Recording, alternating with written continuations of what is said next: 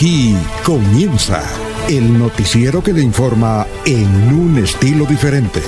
Últimas noticias. Últimas noticias.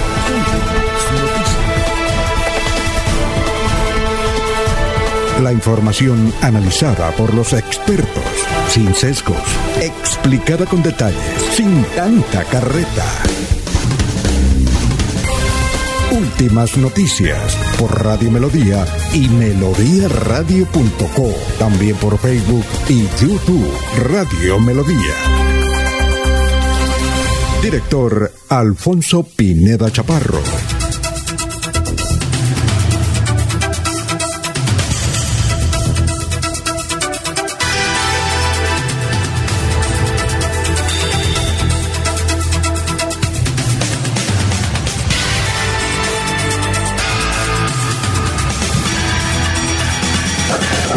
Gracias a Dios, hoy es eh, miércoles ya 29 de abril. Nos abre el micrófono Arnulfo Otero Carreño para hablar por mm, Radio Melodía. Estamos en Facebook y también en YouTube. Nos pueden sintonizar por ahí. Gracias, gracias. Vamos a presentarles las siguientes noticias. Hoy 29 de abril tenemos una temperatura de 21 grados. Hace un clima agradable en la ciudad bonita de Colombia.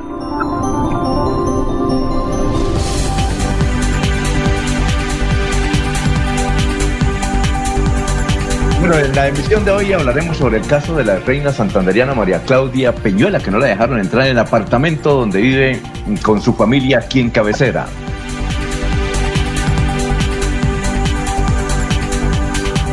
El exalcalde de Bucaramanga, Rodolfo Hernández, hace una serie de denuncias. Dice que él las tiene documentadas contra el presidente Iván Duque sobre la relación que hay entre varios bancos y él.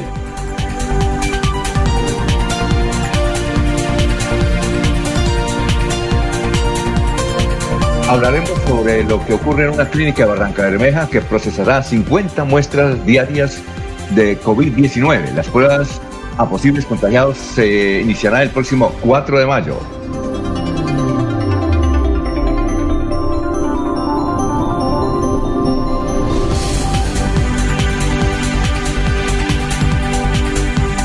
Son las 5.32 minutos. Eh, hablaremos con el comandante del Distrito de Policía de San Gil, el eh, mayor Torres sobre el incidente que ocurrió en Mogotes, donde un médico y una enfermera fueron agredidas por unos borrachos.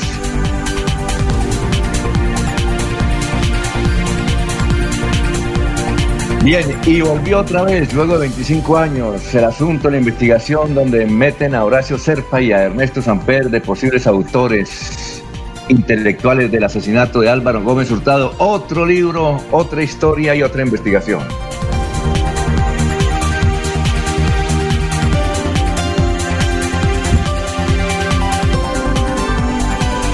Drástica advertencia del alcalde de Bucaramanga, Juan Carlos Cárdenas, en el sentido que multará a los dos operadores de Metrolínea si no salen a trabajar. Les va a aplicar una multa por cada día que dejen de trabajar 33 millones de pesos.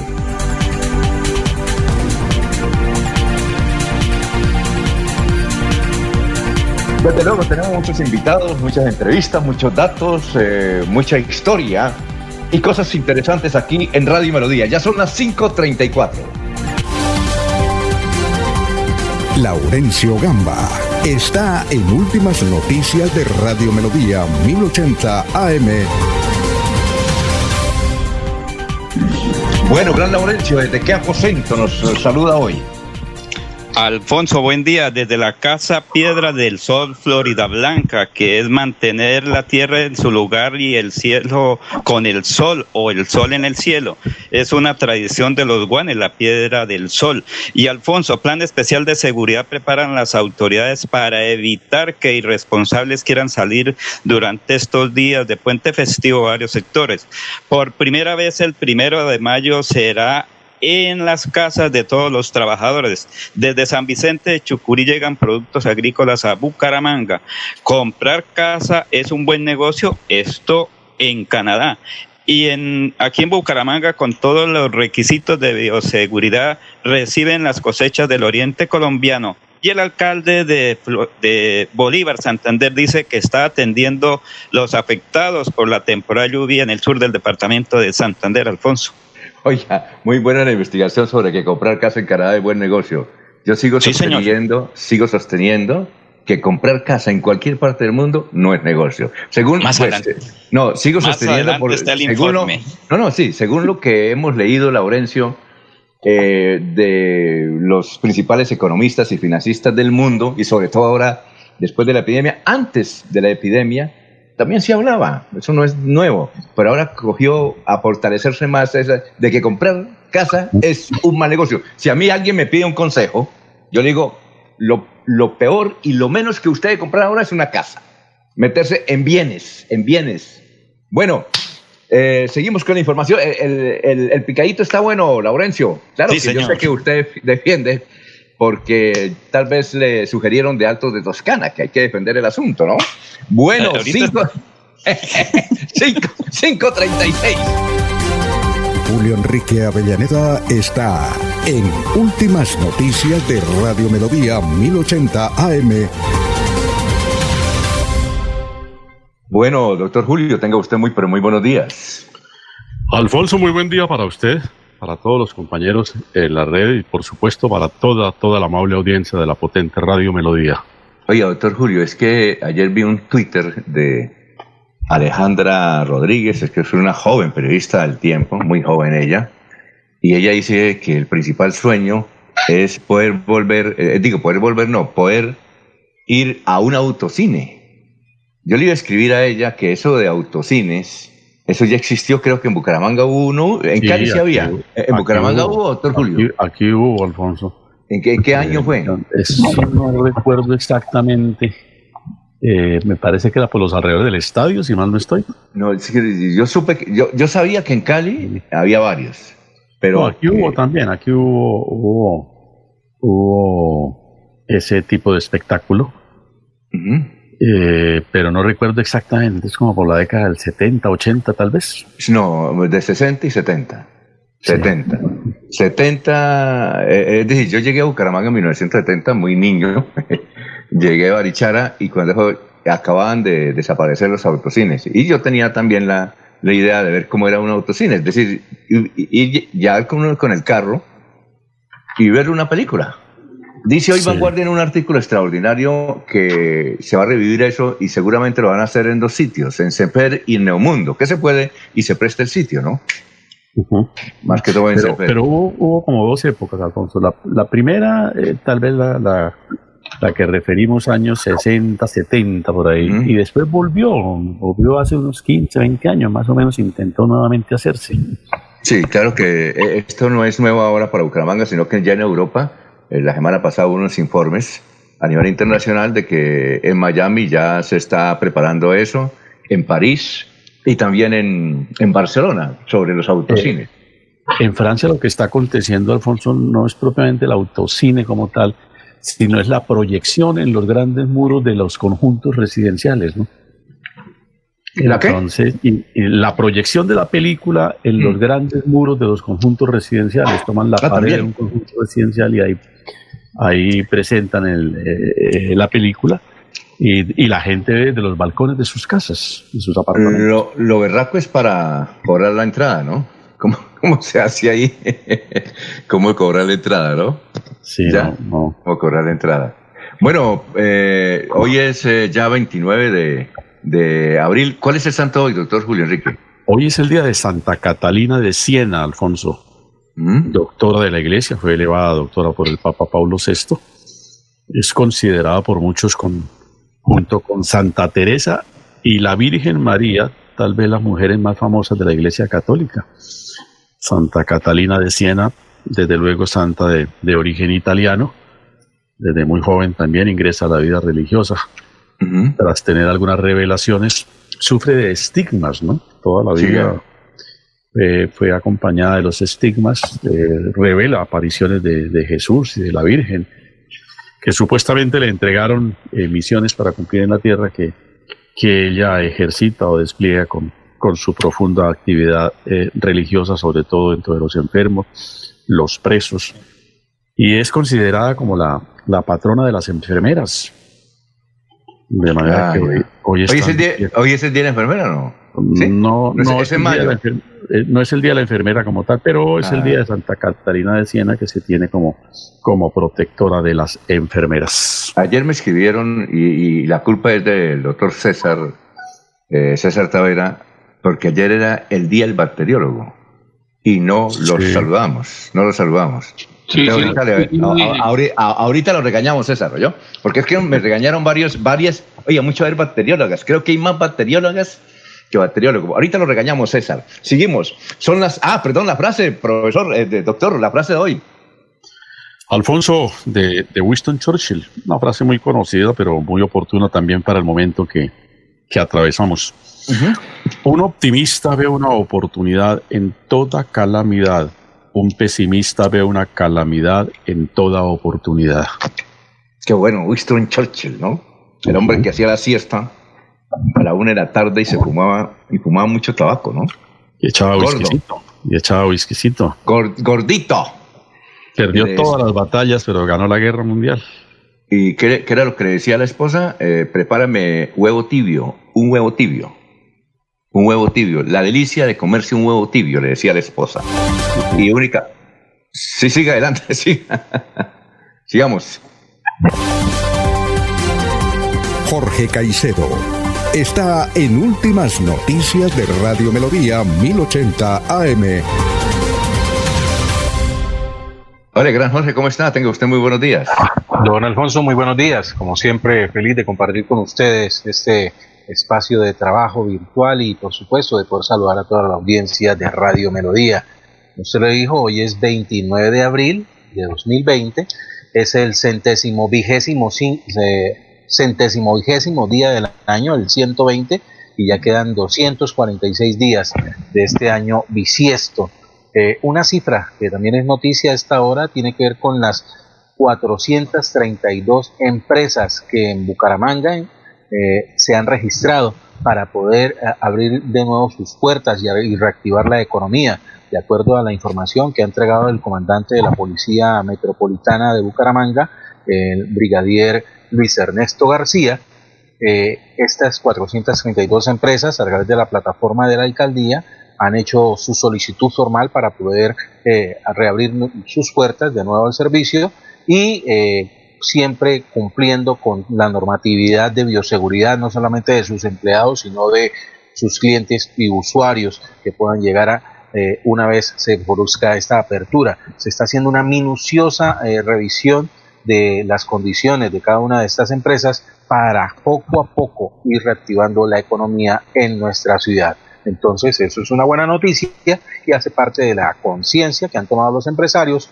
en el sentido de proteger no solamente a sus empleados, no solamente sus instalaciones, sino también la seguridad de sus posibles clientes. Bueno, muchas gracias, Jorge. Seguimos, estamos en Radio Melodía, ya son las 5.43. Don Alfonso, eh, si me permite un complemento al tema del, del del cine parking o, el cine carro, eh, eh, parece que el tema se hizo tendencia ayer en Bucaramanga debido a un anuncio de un grupo de empresarios de Barranca Bermeja que vienen anunciando la posibilidad de abrir un nuevo eh, cine parking en el puerto petrolero. Ya es una campaña expectativa que vienen adelantando y tiene inversión de mano barranqueña, Barrameja, que ha querido, a través de esta iniciativa empresarial, pues abrir un nuevo espacio de entretenimiento en Barranca Bermeja. bueno, Ernesto Alvarado está en Últimas Noticias de Radio Melodía 1080 AM. Hola, gran Ernesto, ¿cómo está? Tenga usted muy, pero muy buenos días.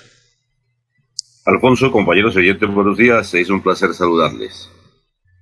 Eh, los jugadores del Atlético Bucaramanga han interpuesto una tutela contra el club para que les mantengan el sueldo.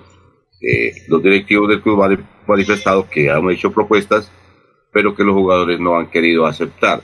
Serán las autoridades finalmente las que tomen la última determinación.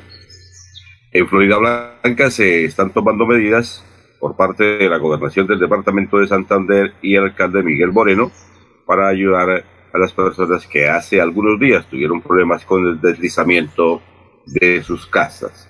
Y escucharemos qué dijo el gobernador del departamento de Santander ayer en la tarde-noche en la presentación que hace el presidente de la República, Iván Duque.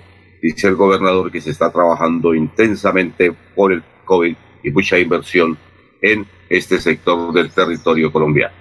Oye, Ernesto, anote este nombre que ahorita más adelante le vamos a preguntar. El jugador Sebastián Villa, Sebastián Villa, que está en Argentina. Bueno, las 5.45. ¿Con ganas de estudiar? En CopFuturo te ofrecemos crédito para las líneas de estudio pregrado y posgrado, financiación del 100% de la matrícula. ¡Anímate! El proceso de aprobación para cada semestre es muy simple y ágil. Lo único que debes tener es muchas ganas de estudiar. Recuerda, CopFuturo trabaja por una Colombia más educada. Se va la noche y llega últimas noticias. Empezar el día bien informado y con entusiasmo.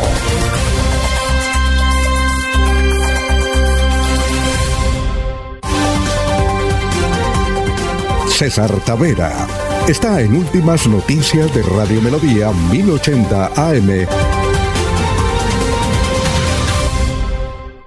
Hola César, ¿cómo está? Tenga usted muy buenos días. ¿Qué más? Muy buenos días, director Alfonso Pineda, y buenos días a los compañeros de mesa, a Julio Enrique, a Ernesto, a, todo, a Jorge, a Lauro y a todos los radioescuchas de Últimas Noticias. Esto, antes de que me, me, tire las orejas, no, yo sí, hablé, yo sí hablé ayer de que el día del bacteriólogo y del laboratorista clínico, lo que pasa es que no hicimos énfasis, pero ah, sí a, a propósito porque era muy concomitante, muy cercano al Día Mundial de de cuidado de la salud y de la, y de la salud ocupacional el trabajo y del trabajo decente. Faltó haber hecho un énfasis y haber, nombrado por ahí al, a los más grandes eh, bacteriólogos del mundo, que tiene mucho que ver con la calidad de vida y, y, y, y Exacto. Oiga, eh, se le apagó el micrófono, César. A ver si se lo prende, a ver si le prende. Ahora sí.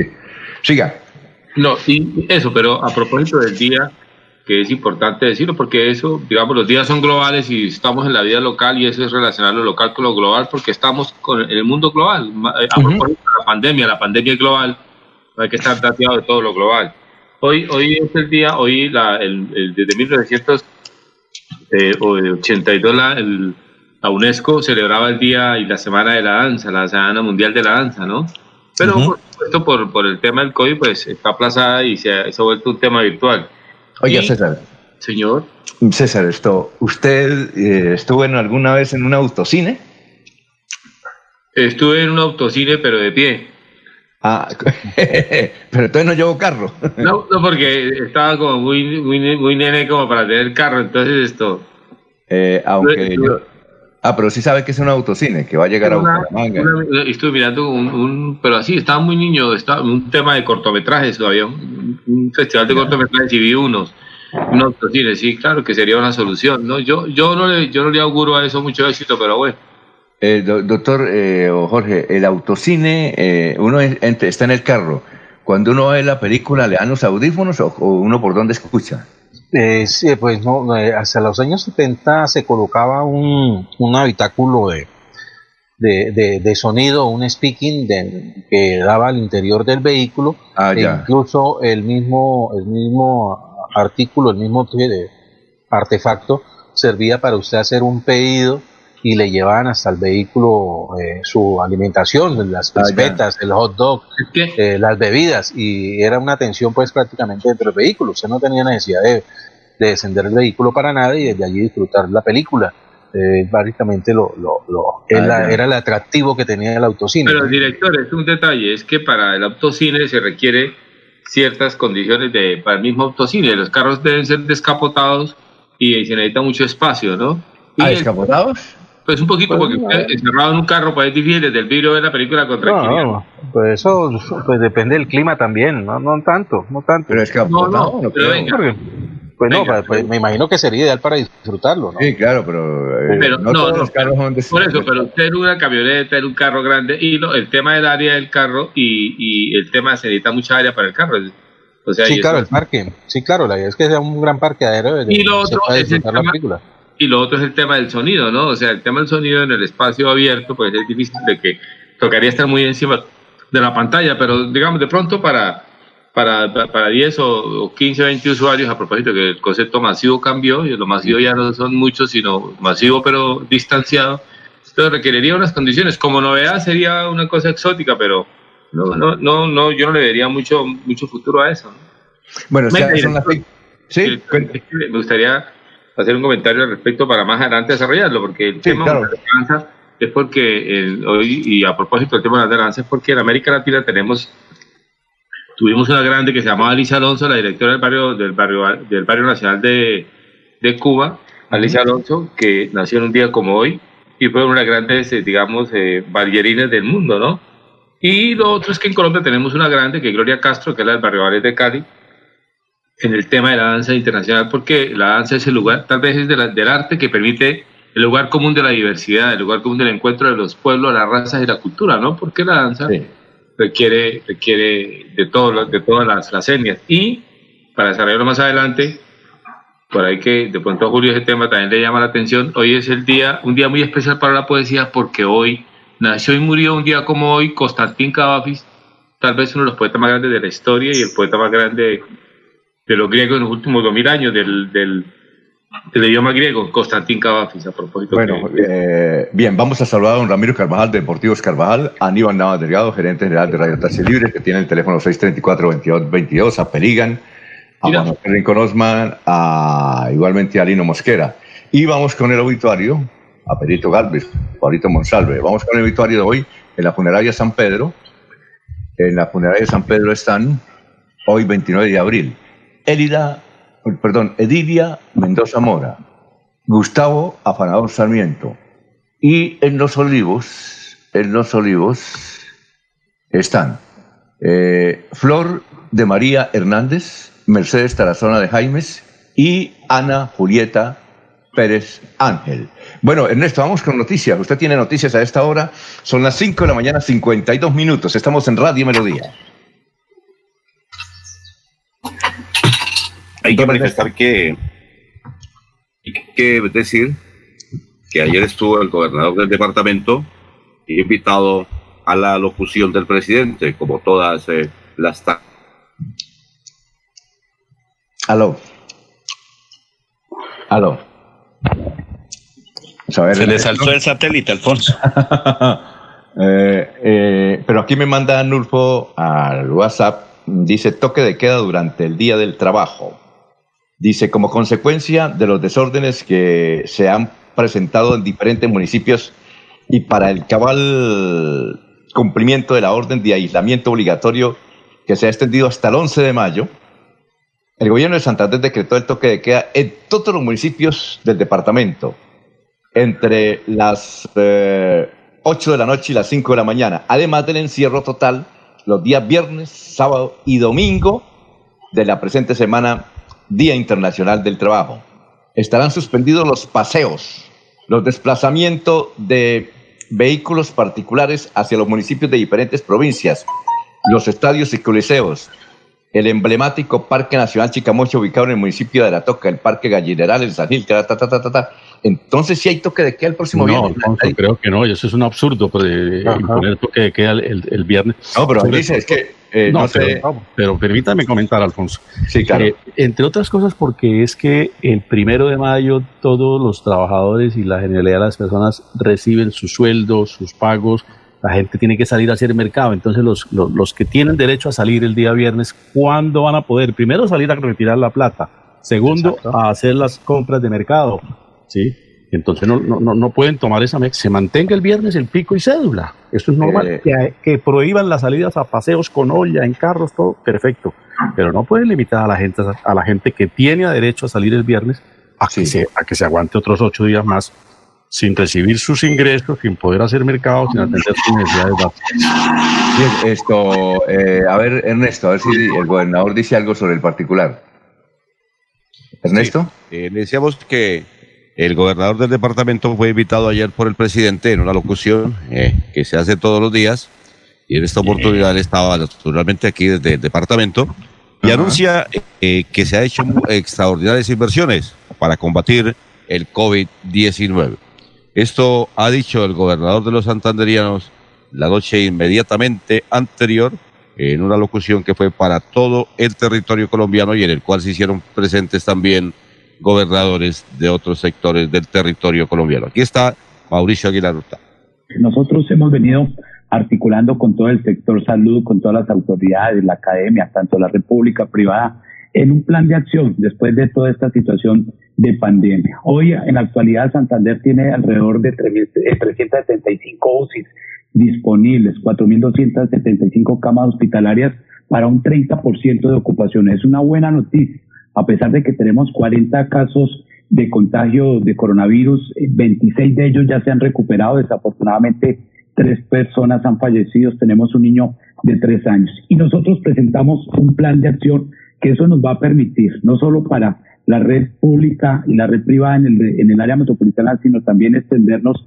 hacia la provincia. Este plan de acción está contemplado en 608 UCIs intensivas, 284 intermedio y 836 eh, hospitalarias para un, proyecto de 287 mil millones de pesos que hemos presentado. Ese plan de expansión nos ha venido articulando no solo con la Universidad Industrial de Santander, con todas las facultades de salud tener una respuesta oportuna. Habilitamos, presidente, y es una buena noticia, gracias a la petición que le hicimos a usted y al Instituto Nacional de Salud, pudimos habilitar tres laboratorios. Pasamos de 8 a 15 días que recibíamos o se demoraban las pruebas por el enfrentamiento que había en Bogotá. Hoy tenemos un promedio de 2 a 5 días, un promedio de 80 pruebas diarias en el momento. habilitamos el laboratorio de la Universidad Industrial de Santander, el laboratorio departamental y recientemente el laboratorio de Ecopetrol en Barranca Bermeja. Y eso ha sido gracias al apoyo del Ministerio de Salud, del Gobierno Nacional. Y presentamos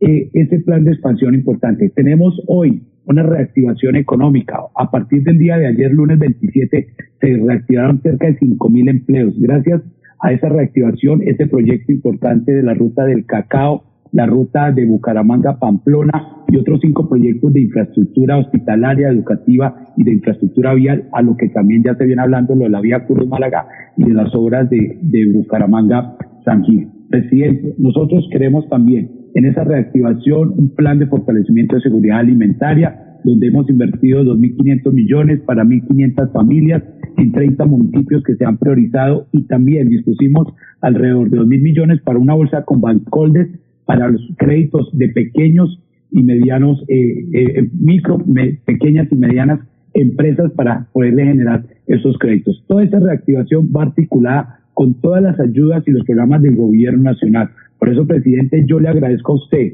a su equipo de gobierno y al apoyo y pedirle que el Ministerio de Salud, en el Ministerio de Salud hay este proyecto para las UCI del socorro. Tenemos una UCI que se termina el 30 de este mes desafortunadamente por temas jurídicos esta UCI hoy no está funcionando, cuentas embargadas y es un proyecto para 100 UCIs en Bucaramanga, 50 UCIs en el Hospital del Socorro y 50 UCIs para el Hospital Regional de Magdalena Medio en Barranca Bermeja. Entonces, es un proyecto que quería decirle al señor ministro Fernando Ruiz que está ahí para que por favor lo revisáramos.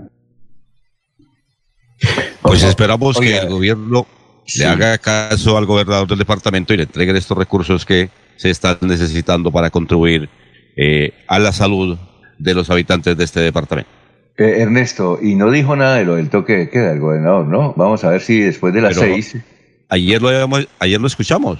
No, sí, pero es que eh, aquí, por ejemplo, han llegado muchos mensajes diciendo que están de acuerdo con el doctor Julio, que no se compadece que el, martes, que el viernes primero de mayo, Día del Trabajador, haya toque de queda durante el día, que no se compadece eso, se compadece después de las 8 de la noche. Pero, durante el día... Eso no lo dijo el gobernador. ¿Cómo? El gobernador dijo es que el toque de queda iba de lunes a viernes, eh, pero después de las 8 de la noche. Sí. No, pero es que, no, pero es que aquí en el frente... Sí, aquí en el frente, en el frente dice que el toque de queda es durante el viernes todo el día sábado todo el día y domingo todo el día. ¿Sí? Director, pero ahí, hay un tema. No, hay un... escuchar al gobernador eh, en esta emisión, para que quede claro, porque él no habla del viernes. No, eh, vamos a ver si podemos, por otro lado, eh, con una autoridad, hablar sobre el particular. hasta, ayer, hasta ayer, don Alfonso, perdón, el tema entre las autoridades era que este viernes, primero de mayo, se iba a tomar como un día normal precisamente para permitir eh, la, la, diligenciamiento de actividades por parte de las personas que cumpliendo con el pico y cédula tengan a bien hacer alguna diligencia fuera de sus casas. Eh, y obviamente el toque de queda pues se implementaría a partir de las 8 de la noche como hasta las 5 de la mañana como ha venido eh, programándose durante toda la semana. Y obviamente sábado y domingo pues eh, se aplicaría todo el día. Es lo que hasta el momento se sabe. Ayer esto en una conversación directa con el secretario del Interior de Bucaramanga, José David Cabanzo, manifestó que esto iba a ser así. No creo que hasta el momento se haya presentado ninguna eh, anomalía o motivo para que eh, se extendiera durante todo el día, asumiendo que el día viernes sea un, festivo, no es un festivo. Pero creo que hasta el momento puedo dar la seguridad que no se ha contemplado ninguna medida diferente a que el viernes primero de mayo sea considerado un día normal precisamente para darle facilidad a la facilidad a las personas que van de, de desplazarse o hacer alguna diligencia fuera de sus casas este día. Sí, eh, sería creo que la información del, del, impreso pues es un poco pues está un poco errada en ese sentido, pues de todas maneras sería bien comunicarnos con la Sí, claro, ya estamos en el, para que estamos en confirme. Sí, sí, César. Es un comentario en la ahí. De pronto sería, no sé si de pronto algún algún presidente del sindicato o el gremio sindical expresara, pero es un poco de pronto previendo que, no sé, por, por hacer una marcha el primero de mayo, o un lugar de concentración, o un lugar por el primero de mayo, que es el Día Internacional del Trabajo, ¿no? Que pues, salgan, que salgan y marchen y se manifiesten. No, no hay nada, no hay nada preparado para el primero. No, no, pero venga, pero de momentico, pero no, pues yo estoy diciendo que van a salir, estoy diciendo que pudiera ser una prevención con respecto al tema. Y como los bancos dicen que van a cerrar, ese día va a ser un día de festivo para ellos, entonces es una decisión que tiene ahí como una prevención por el primero de mayo, el día del trabajo. Es un poco, a mí también me parece absurdo que el primero de mayo haya toque de queda en el día, totalmente absurdo. Bueno, vamos a una pausita, son las seis de la mañana, dos minutos, pero antes decirles que casan, por favor, no se preocupen, quédense en casa. Eh, miren estos teléfonos eh, que tiene Cajazán para sus mercados. En la Puerta del Sol 300 371 3215. En los Andes 304 99 3000. Parque Condominio 302 35 67 14. Pagos en efectivo, débito, crédito tarjeta multiservicios Cajazán. Son las 6 y 2 minutos. Aquí Bucaramanga, la bella capital de Santander. Transmite Radio Melodía Estación Colombiana, HJMH, 1080 kilociclos, 10.000 vatios de potencia en antena, para todo el oriente colombiano. Cadena Melodía, la radio líder de Colombia.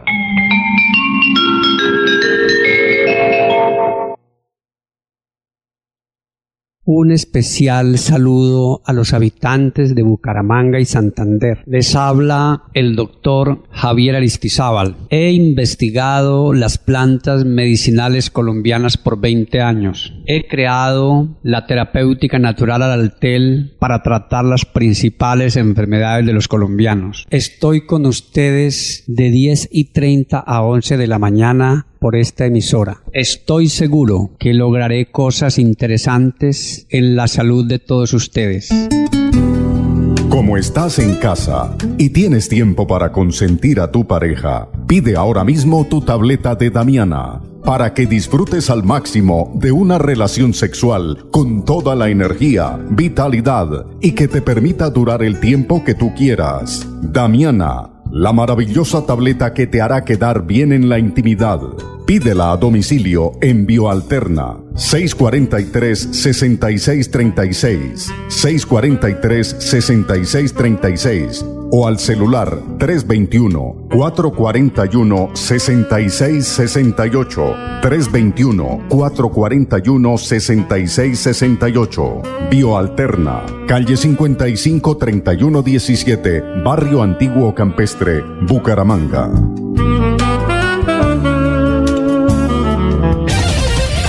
Radio Melodía, últimas noticias. Las noticias de la hora. Las noticias de la hora. ¿Qué tal? Silvia Cárdenas les presenta las UCI Noticias y Paz del Momento. El secretario general de la ONU lamenta que el ELN no prolongue su alto el fuego. El gobierno nacional responde a las peticiones de la alcaldesa Claudia López por el aislamiento inteligente. La vacuna de Oxford en el Reino Unido podría estar lista en septiembre tras pruebas masivas. Y ahora los detalles. El secretario general de la ONU, Antonio Guterres, lamentó hoy la decisión de la guerrilla colombiana ELN de no prolongar el alto del fuego unilateral que declaró durante abril y pidió a todos los grupos armados que cesen la violencia para facilitar la lucha contra el coronavirus. Guterres, a través de su portavoz, destacó que el cese del fuego del ELN estaba teniendo un efecto positivo y que su prórroga habría llevado esperanza y un mensaje de paz a comunidades afectadas por el conflicto, además de facilitar la respuesta a la pandemia. El ELN anunció que no extenderá el alto del fuego que culmina el 30 de abril. El gobierno nacional envió una carta a la alcaldesa de Bogotá, Claudia López, respondiendo sus inquietudes sobre el aislamiento inteligente y la apertura de algunos sectores económicos como la manufactura y la construcción.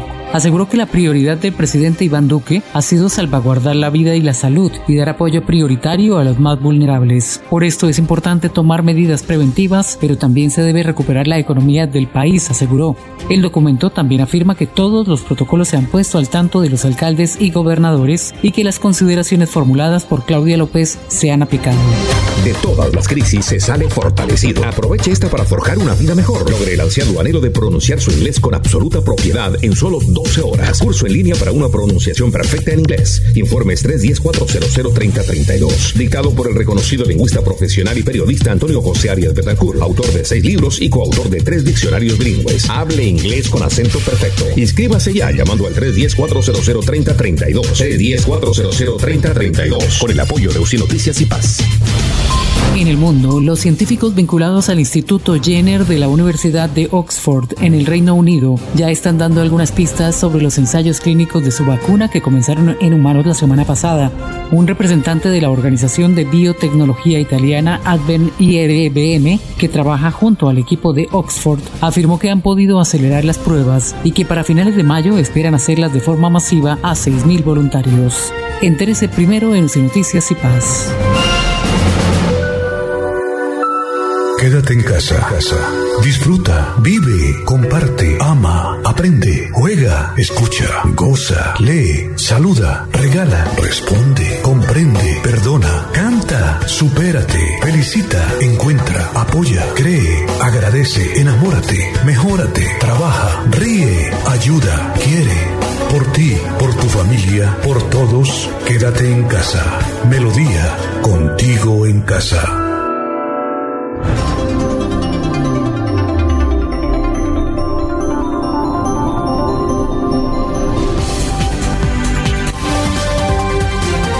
Alfonso Pineda Chaparro.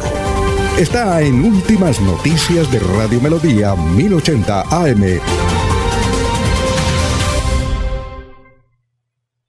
Bueno, eh, bien, son las 6 de la mañana, 8 minutos. A ver, Jorge, si le dice al doctor Cabanzo que nos conteste, es que no está contestando, eh, para hablar sobre, sobre el qué, sobre si hay toque de queda o no. Eh, originalmente, Ernesto, usted tiene la grabación, vamos a repetirla del gobernador donde dice que es de ocho desde las 8 de la noche a 5 de la mañana. Sí, ahí no habla de. Sí. Ahí no habla de, de, festivo. Lo que pasa es que no aclaró, pero. Sí, pero, pero ¿qué más claro que, que lo que dice? No sé si Arnulfo nos ayuda eh, y él lo estima conveniente eh, para tener mejor sonido. Podemos volver a escuchar al gobernador del departamento de Santander. ¿Qué dijo? Eso lo dijo el domingo en la noche, o sea, para que el toque de queda empezó a manejarse desde el lunes. A ver qué dijo el gobernador y escuchemos claro que él no habla de los viernes de ningún festivo. Porque tal vez no se acordó que el viernes era festivo, ¿no? No, se acordó, sí. No, sí, tal vez no se acordó que era el viernes festivo. Es que como ahora las cosas están como raras, ¿no? Supremamente raras. Eh, en el sentido de que uno no sabe qué día es. Es decir, a uno escuche, de tiempo esta parte, escuchemos esta parte, ¿les parece? Bueno, perfecto, aprobado. Hemos que queda desde hoy lunes 27 de abril, desde las 8 de la noche hasta las 5 de la mañana, de lunes a viernes, sábados y domingos durante todo el día en todo nuestro territorio santanderiano que comprende los 87 municipios. Esto con el fin de hacer cumplir las restricciones que están en el decreto nacional de aislamiento inteligente preventivo y sobre todo para salvaguardar la vida y la salud de todos los santanderianos. Bueno, eh, Sí, claro. de lunes a viernes, después de las 8 de la noche de semana. Nada que ver, y sería catastrófico que tomara esa determinación. Sí, eh, estamos esperando que se desocupe de una llamada. No, la ganaron tal vez algún periodista por ahí que está despierta a esta hora de otro medio. Nos ganó la llamada con Cabanzo. Y, pero yo creo que mm, más adelante podemos hablar con él y, y aclarar. Sí, porque me parece injusto que el, mar, el viernes, día del trabajo, haya toque de queda durante el día. Eso sí es lo más absurdo que podría ocurrir. Bueno, son las 6 de la mañana, 10 minutos. Doctor Julio. Cuénteme, Alfonso. Mm, mm, ha habido mucha polémica por la decisión de la Fiscalía de investigar a Claudia López y a su pareja por estar haciendo mercado en el día que no les correspondía, a una de ellas. ¿Usted cómo le pareció? Porque ahí tenemos un audio del doctor Gerardo Martínez que envió a un grupo desde Charalá y también me lo compartió para que nos escuchemos aquí en Radio Melodía. ¿Usted qué opina al respecto, doctor Julio Enrique? Pero oímos primero el audio. Ah, sí, claro. Vamos a ver. Entonces, eh, Anul, vamos a escuchar este audio eh, originario allá desde su eh, casa quinta del municipio de Charalá, el muy distinguido abogado, el doctor Gerardo Martínez, sobre la decisión que ha causado mucha polémica el, fiscal general de la Nación de investigar a Claudia y a su pareja, la alcaldesa de Bogotá, y a la senadora por estar haciendo mercado una de ellas el día que no le correspondía. Uy, qué pena, compañeros. Yo estoy triste por el derecho penal. Una fiscalía que no diferencia lo que es un delito de una contravención. Estamos frente a una contravención es una prohibición, no es una medida sanitaria. Ah, el fin es impedir una medida policiva para impedir que se haya mayor contaminación. Pero violación a medida sanitaria, ¿quién dijo que esa era una medida sanitaria? No, señor, es una medida de restricción de la movilidad. Y lo que está prohibido es que de una casa salgan dos a hacer mercado no que la una se vaya a cumplir los deberes de alcaldesa, porque con tantas reuniones pues tenía que ir a alguna de esas, y cuando regrese encuentra que la otra, que ya terminó su teletrabajo en el Congreso, está en la tienda, entonces tiene que mandarla a comer. No, pues eso tampoco, el aislamiento es una cosa, sí, es de compromiso de todos, y es una contravención que entre otras cosas escuché hace poco un santanderiano que del Consejo de Estado haciendo una excelente exposición de cuál era la competencia para esta situación extraordinaria. Si podía aplicarse una norma que era para situaciones ordinarias, como es el Código de Policía y Convivencia, podía aplicarse para situaciones extraordinarias, o si el presidente de la República tenía que haber hecho una legislación para situación extraordinaria. Interesante. Y lo otro, el día que el presidente de la República, por decretos, pueda cambiar los tipos penales, pues ese día nos jodimos porque seguramente le van a la categoría de, de ¿cómo se llama? De conducta de lesa humanidad hablar mal de Uribe, por ejemplo. Ok, triste de que definitivamente la Fiscalía Espectáculo es nefasta, peor que la del Vergajo, Néstor Humberto Martínez y otros cuantos. No, no, no, no, qué tristeza. Ok, chao. Oiga, eh, doctor Julio Enrique, estaba recho, Gerardo, ¿no? ¿Qué opina al respecto? No, y comparto en buena parte las opiniones del doctor Gerardo Martínez Alfonso. Con razón se ha dicho por la opinión pública nacional que esto es un, esto es un oso monumental el que ha hecho la Fiscalía pretender abrir una investigación criminal contra la alcaldesa Claudia López y su pareja por haberse, en la explicación que ellas dieron que no ha sido desvirtuada, haberse encontrado un tanto coincidencialmente en un, supermercado, eh, seguramente cercano al lugar de residencia eh, que ellas tienen. Eh, me parece que ese es un desgaste innecesario de la Fiscalía. Por supuesto que, que da lugar a reflexiones o a especulaciones, si usted lo quiere todavía, en relación a que, a que puede ser una actitud revanchista del fiscal que es íntimo del presidente de la República por las posiciones divergentes que la alcaldesa ha tenido en relación con las políticas implementadas o las medidas adoptadas por, por el presidente Iván Duque.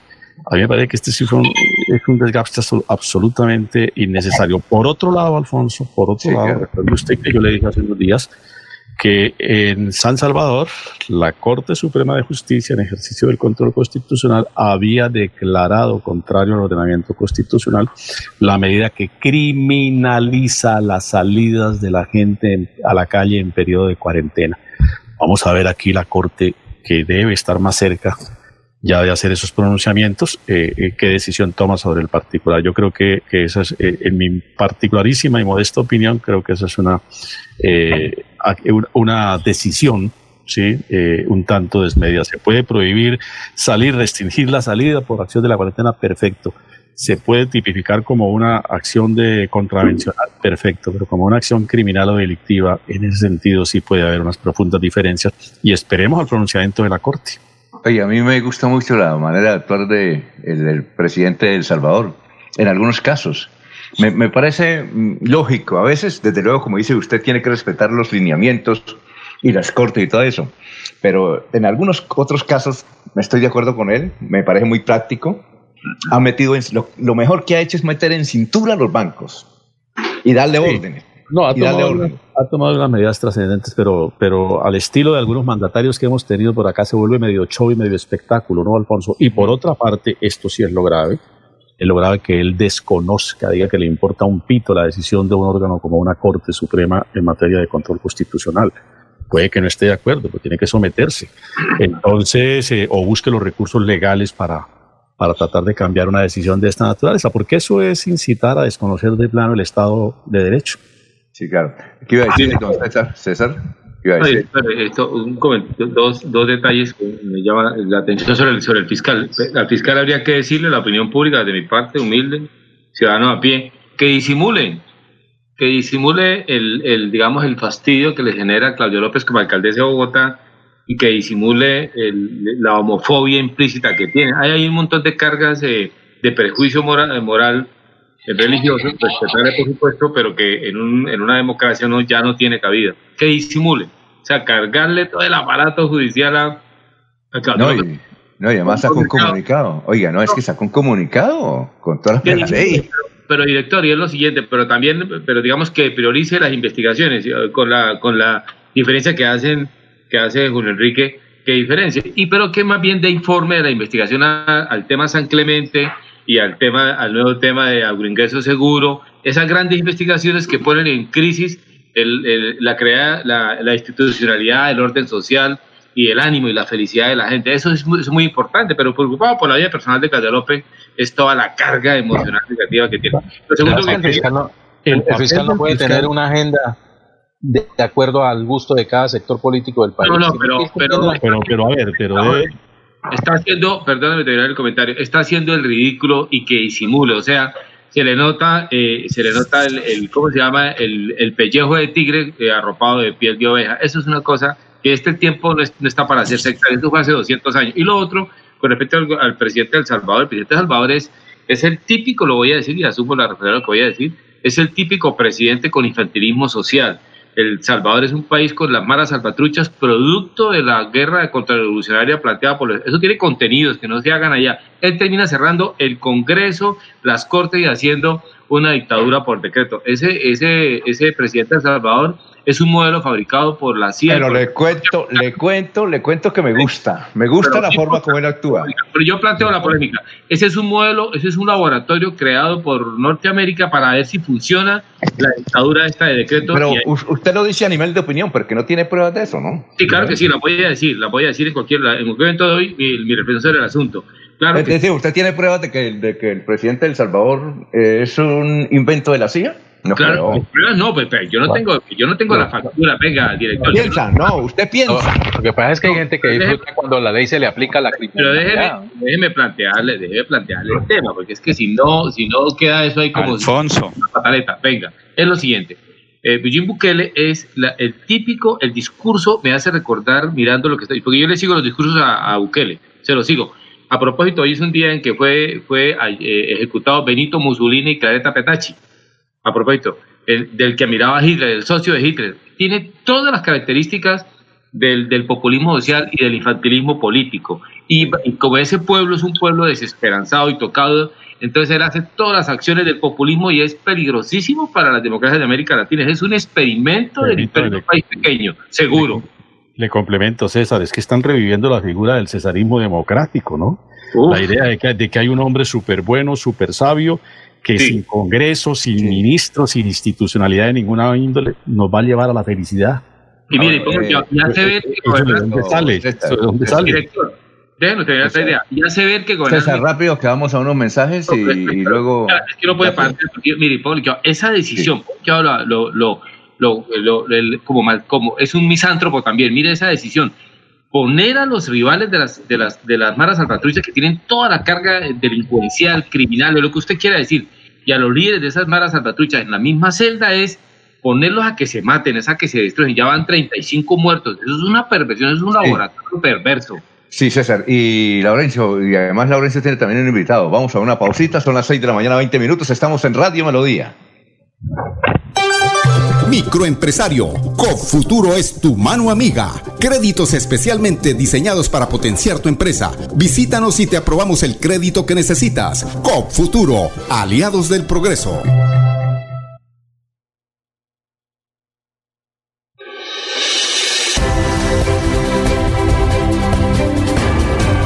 Información y análisis.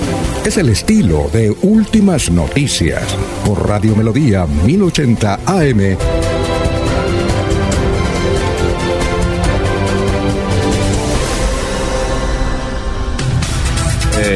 eh, son las 6 de la mañana, 21 minutos. Saludamos al secretario, joven secretario del Interior, el doctor José David Cabanzo. Le saludamos de Radio Melodía. Muy buenos días. Muy buenos días, ¿cómo están? No, muy bien. Eh, sí, sí, doctor Cabanzo, queremos conocer puntualmente si el próximo viernes, día del trabajo, hay toque de queda en Bucaramanga durante el día o no. Nosotros lo que estamos planteando es que el día viernes opere como operó en Semana Santa, los días santos, los días festivos. El comercio está habilitado para el abastecimiento de las personas aplicando el pico y cédula. Eh, eh, es decir, ¿sí hay toque de queda o no? Es decir, sí se puede ir a abastecerse a las cadenas de supermercados, a las tiendas, se puede abrir el comercio, el comercio entendido como la cadena de abastecimiento, micromercados, para comprar sus alimentos de primera necesidad. Es decir, la gente que tenga ese día la cédula, creo que es el 9, puede salir al supermercado y el supermercado está abierto. Sí, señor. Nosotros ya hablamos con las grandes cadenas, con los supermercados, eh, estamos en constante comunicación con ellos y les, y les hemos pedido que este primero de mayo opere como un viernes normal. Normal, exacto, sí, porque usted entiende, doctor Cabanzo, que el día sábado y el día domingo sí está totalmente cerrado todo, ¿no? Y, todo, y únicamente es por domicilio. El sábado y domingo, los fines de semana, eh, uh -huh. lo que opera es lo que opera es una medida únicamente para domicilios, no se puede de manera presencial ir a ver Bueno, doctor Julio, aclarado el tema. Eh, ¿Tiene alguna inquietud? Y, y, no, Alfonso, esa era la, la, decisión sensata, eso es lo que estábamos nosotros exponiendo.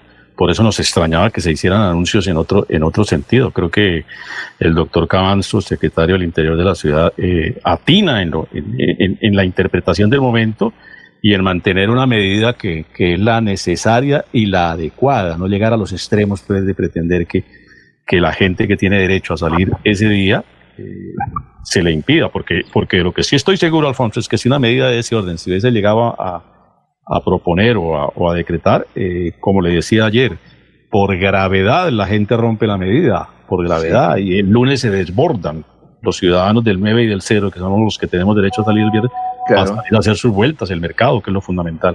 Bueno, eh, Jorge, Jorge. Y los bancos no abren el primero de mayo, los bancos no colaboran, están en otro mundo, en otro país, viven en Suiza, o sea, los bancos sí. deberían abrir el primero de mayo.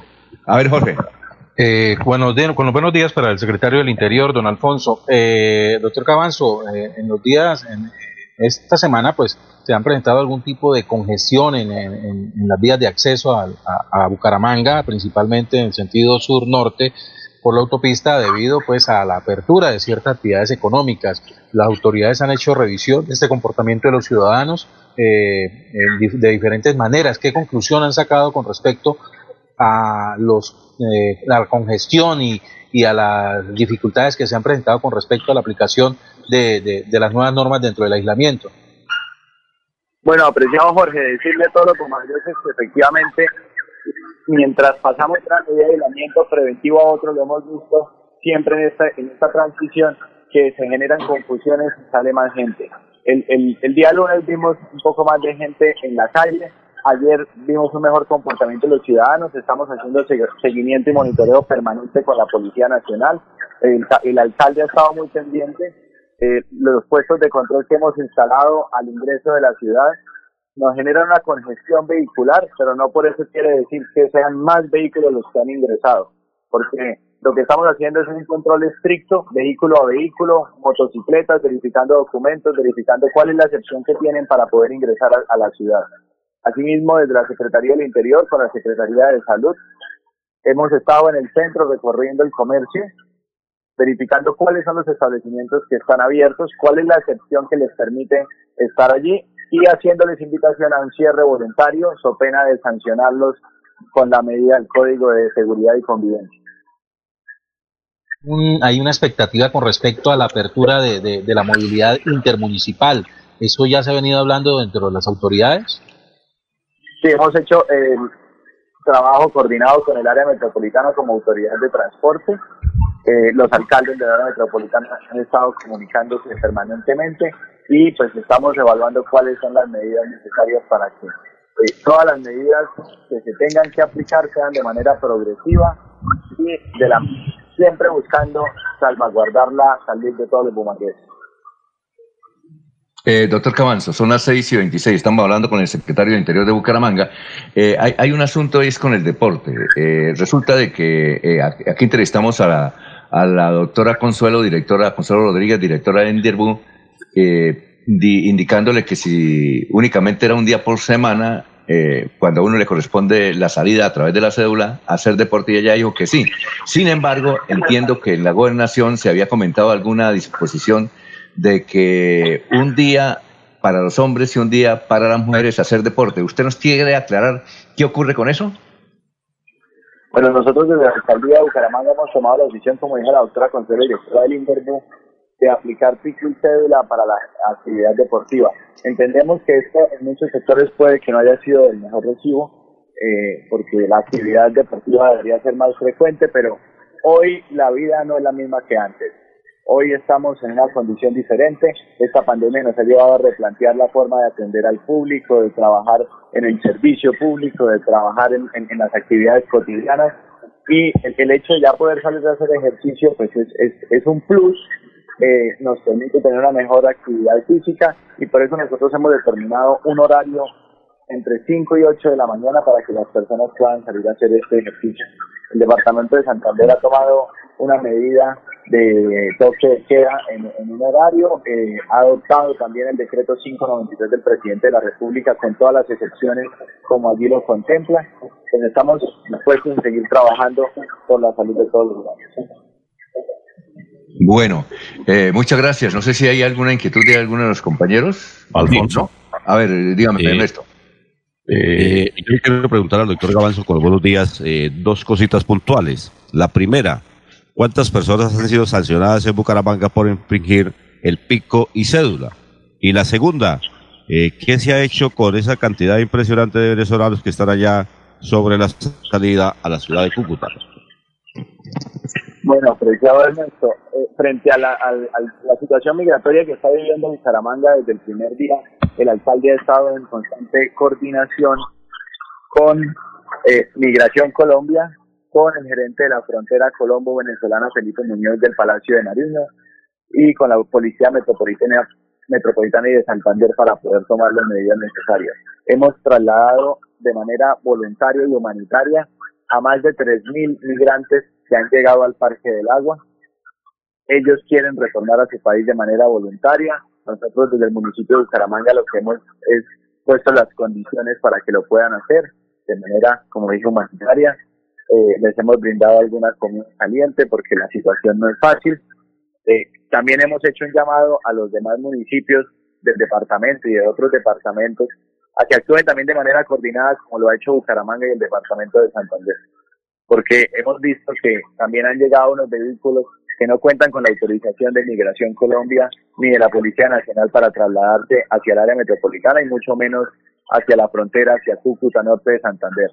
En esta coordinación que se ha hecho, la comunicación constante con, con la alcaldía de Cúcuta ha sido fundamental para poder entender la problemática. Nosotros no queremos trasladarle ningún problema a otro municipio, sino siempre trabajar dentro de la legalidad y de manera coordinada.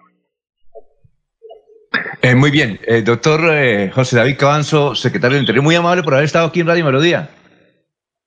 Muchas gracias a todos ustedes. Seguimos protegiendo la salud, haciendo el llamado a quedarnos en casa y cuidarnos. Perfecto. Ya son las seis y treinta, vamos a unos mensajes. Estamos en Radio Melodía, recuerde. Casán le dice, no se preocupe, hermano, quédese en casa, porque usted puede llamar a esos teléfonos para que le envíen el mercado a la, a la Puerta del Sol. Obviamente usted se compra en el mercado y Cazán se lo lleva a su casa. En el 300 371 3215, en los Andes 304 99 3000. Parque Condominio 302 35 67 14. Pagos en efectivo, débito, crédito o tarjetas multiservicios Cajazán. Son las 6 y 31. Melodía es la radio que lo tiene todo. Noticias. Deportes. Música. Variedades.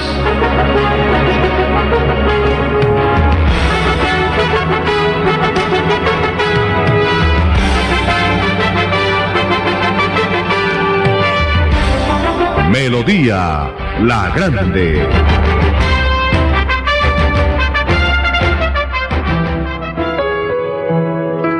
La radio es vida.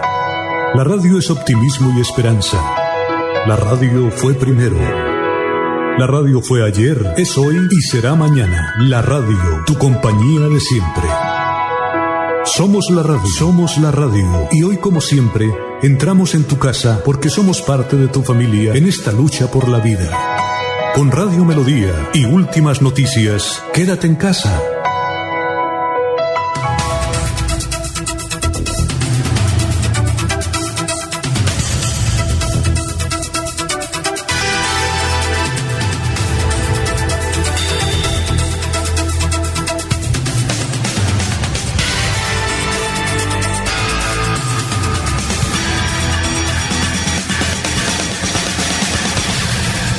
Son las 6 de la mañana, 32 minutos. A ver, don Laurencio, usted tiene una... una ah, aquí nos han llegado varios mensajes, unos, eh, bueno, diciendo que están de acuerdo con la opinión del doctor Julio Enrique Avellaneda y de Gerardo Martínez en torno a la, lo que consideran mm, canallada de parte del fiscal contra Claudia López y pareja.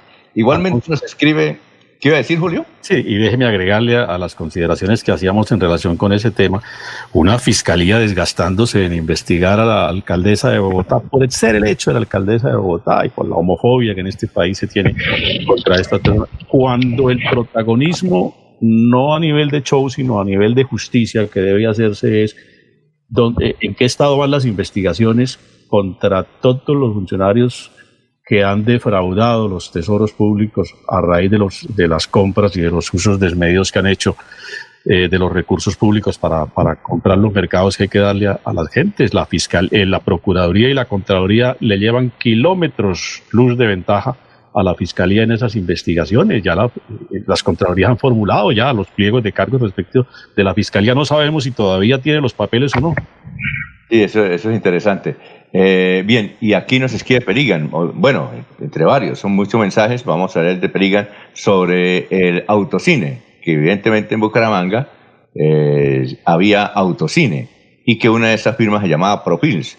Eh, dice Perigan, en los años 50, Profilms, productora fílmica de Santander, empresa fundada por este servidor, Perigan, hacía proyecciones desde su Transmóvil sobre un telón portátil Allí el público se divertía viendo cine filmado, es Santander, etcétera, etcétera.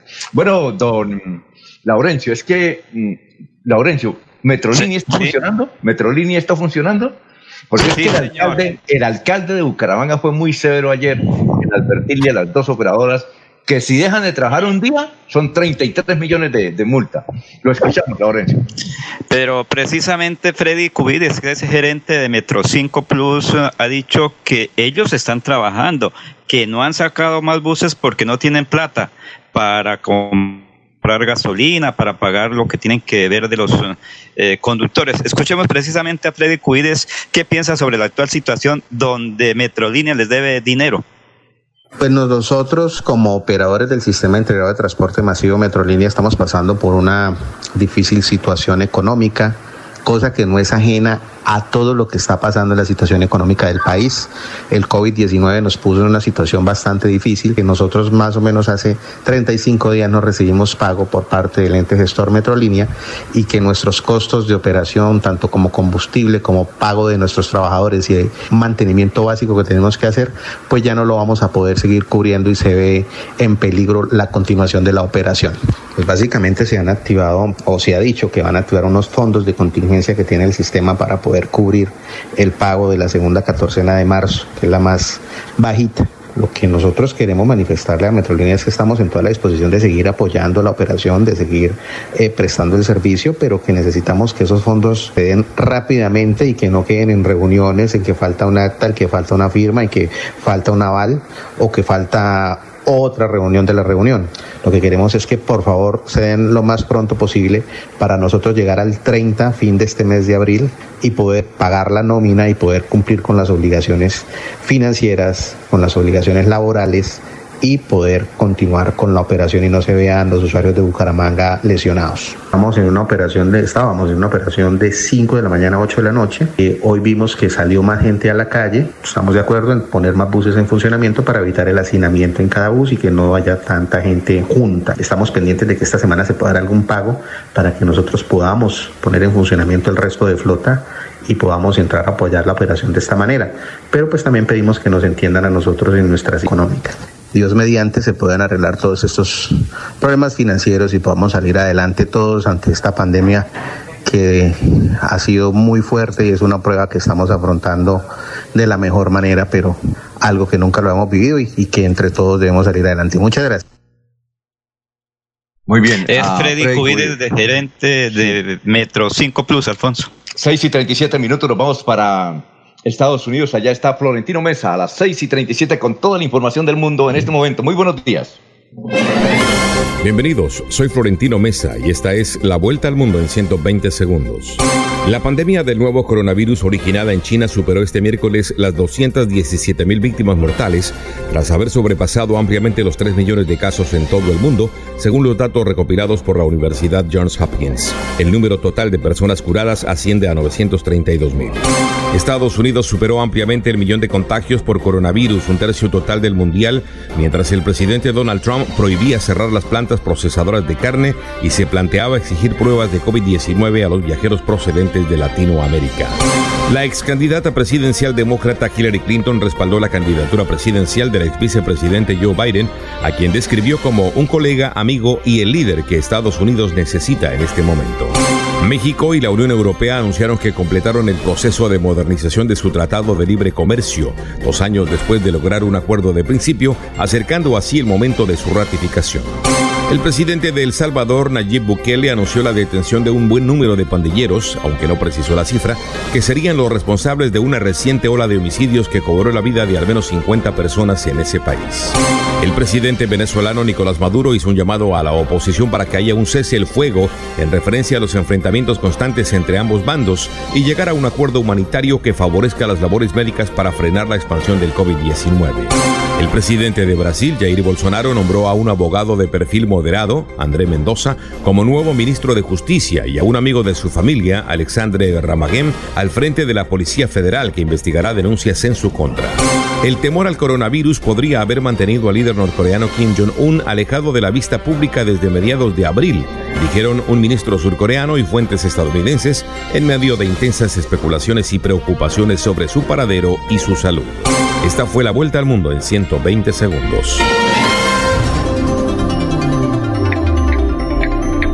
Muy bien, son las 6 de la mañana, 39 minutos, estamos en Radio Melodía. Don Ernesto, vamos con más noticias, pero antes, Ernesto, mm, eh, ya pudo averiguar, nos ha hablado algo de Sebastián Villa, eh, es un muchacho, jugador de fútbol, que fue acusado de haberle pegado a la esposa, pero él dice, yo no estoy viviendo con ella, yo estoy en otro lugar. Mm, ¿Usted qué sabe de ese episodio que, se, ocurrió en las últimas horas en Argentina? Pues eh, el abogado de Daniela Cortés, que es la, o fue la compañera de Sebastián Villa, está pidiendo la detención para el jugador.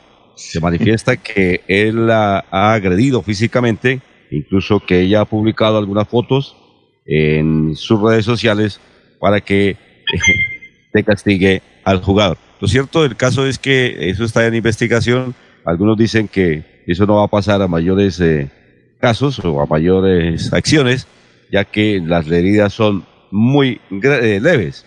Eh, sin embargo, serán las autoridades quien tomen la determinación. El club también ha manifestado que el jugador había contado ya ese episodio en eh, la institución. Bien, cambiando de tema, vámonos aquí para Florida Blanca porque ayer hubo reunión del Consejo Departamental de Gestión de Riesgo y Desastres para hablar sobre las 80 familias que fueron damnificadas con el deslizamiento de tierra en Asomiflor. Pues allí se tomaron algunas determinaciones que nos las va a contar el alcalde de la localidad, Miguel Ángel Moreno Suárez. Primero está la presentación de él y después qué determinaciones se tomaron. Bienvenido, alcalde.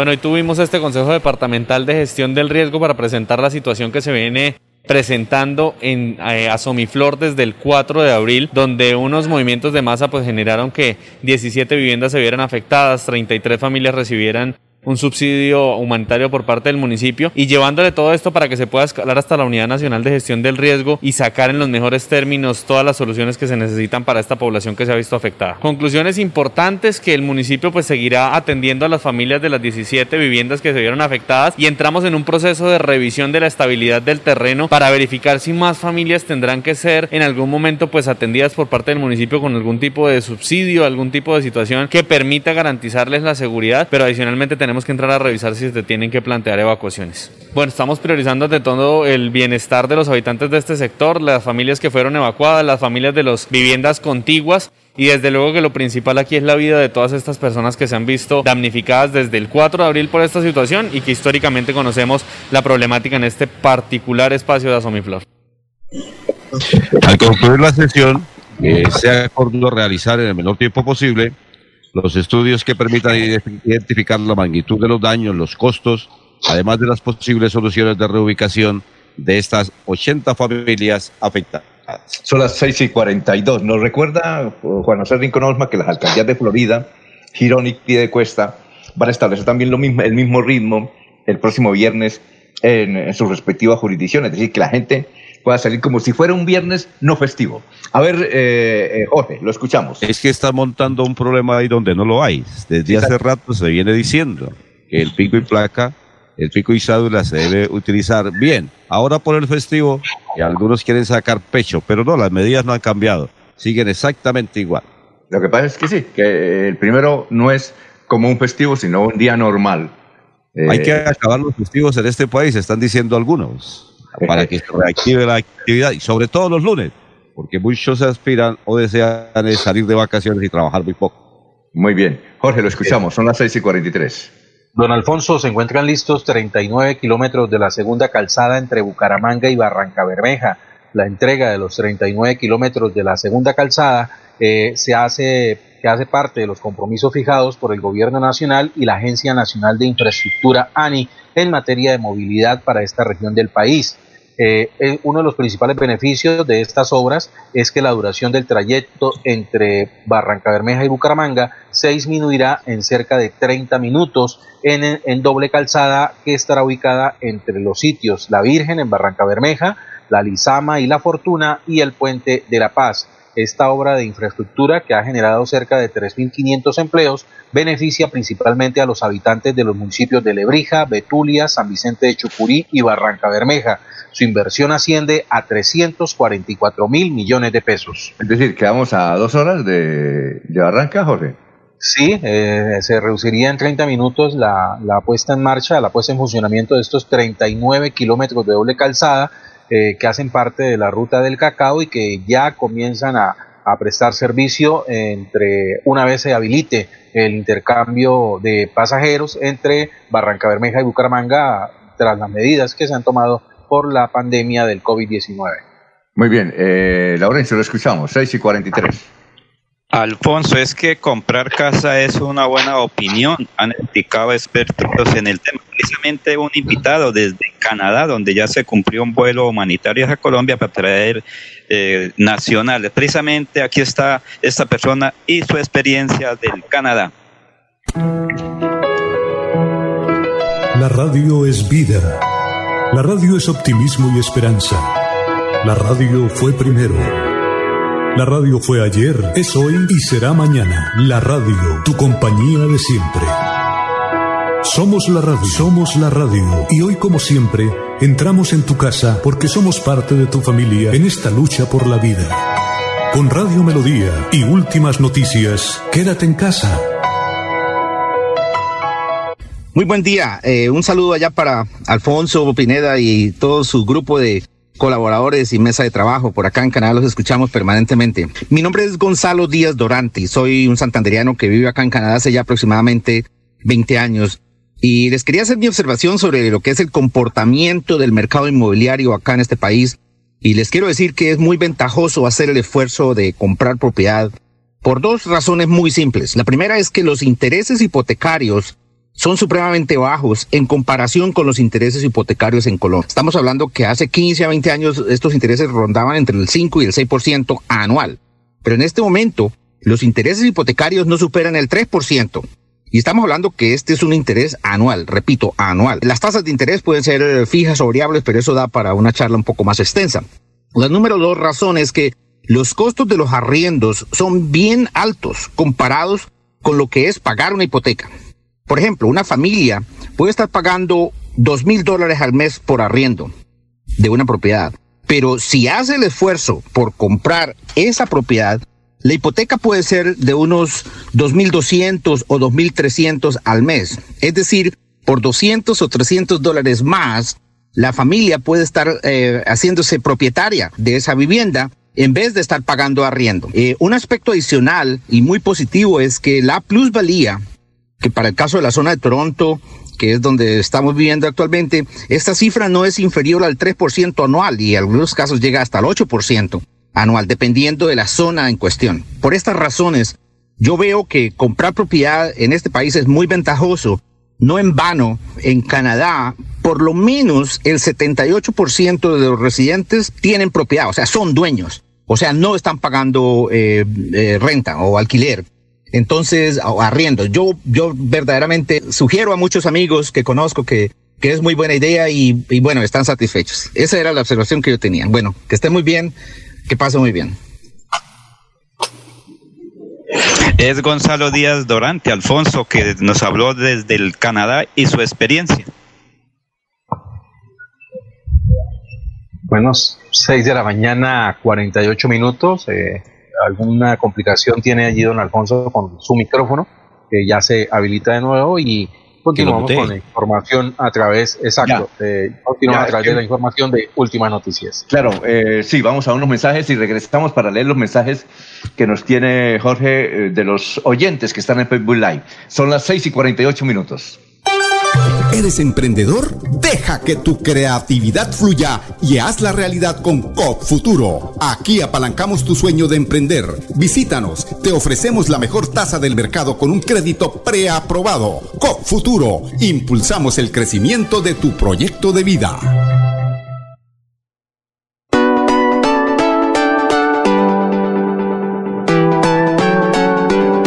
Melodía, Melodía, Radio Sin Fronteras. Escúchenos en cualquier lugar del mundo. Melodíaenlínea.com es nuestra página web. Melodíaenlínea.com. Señal para todo el mundo. Señal para todo el mundo. Radio sin límites. Radio sin fronteras. Radio Melodía, la que manda en sintonía. Alfonso Pineda Chaparro. Está en Últimas Noticias de Radio Melodía 1080 AM.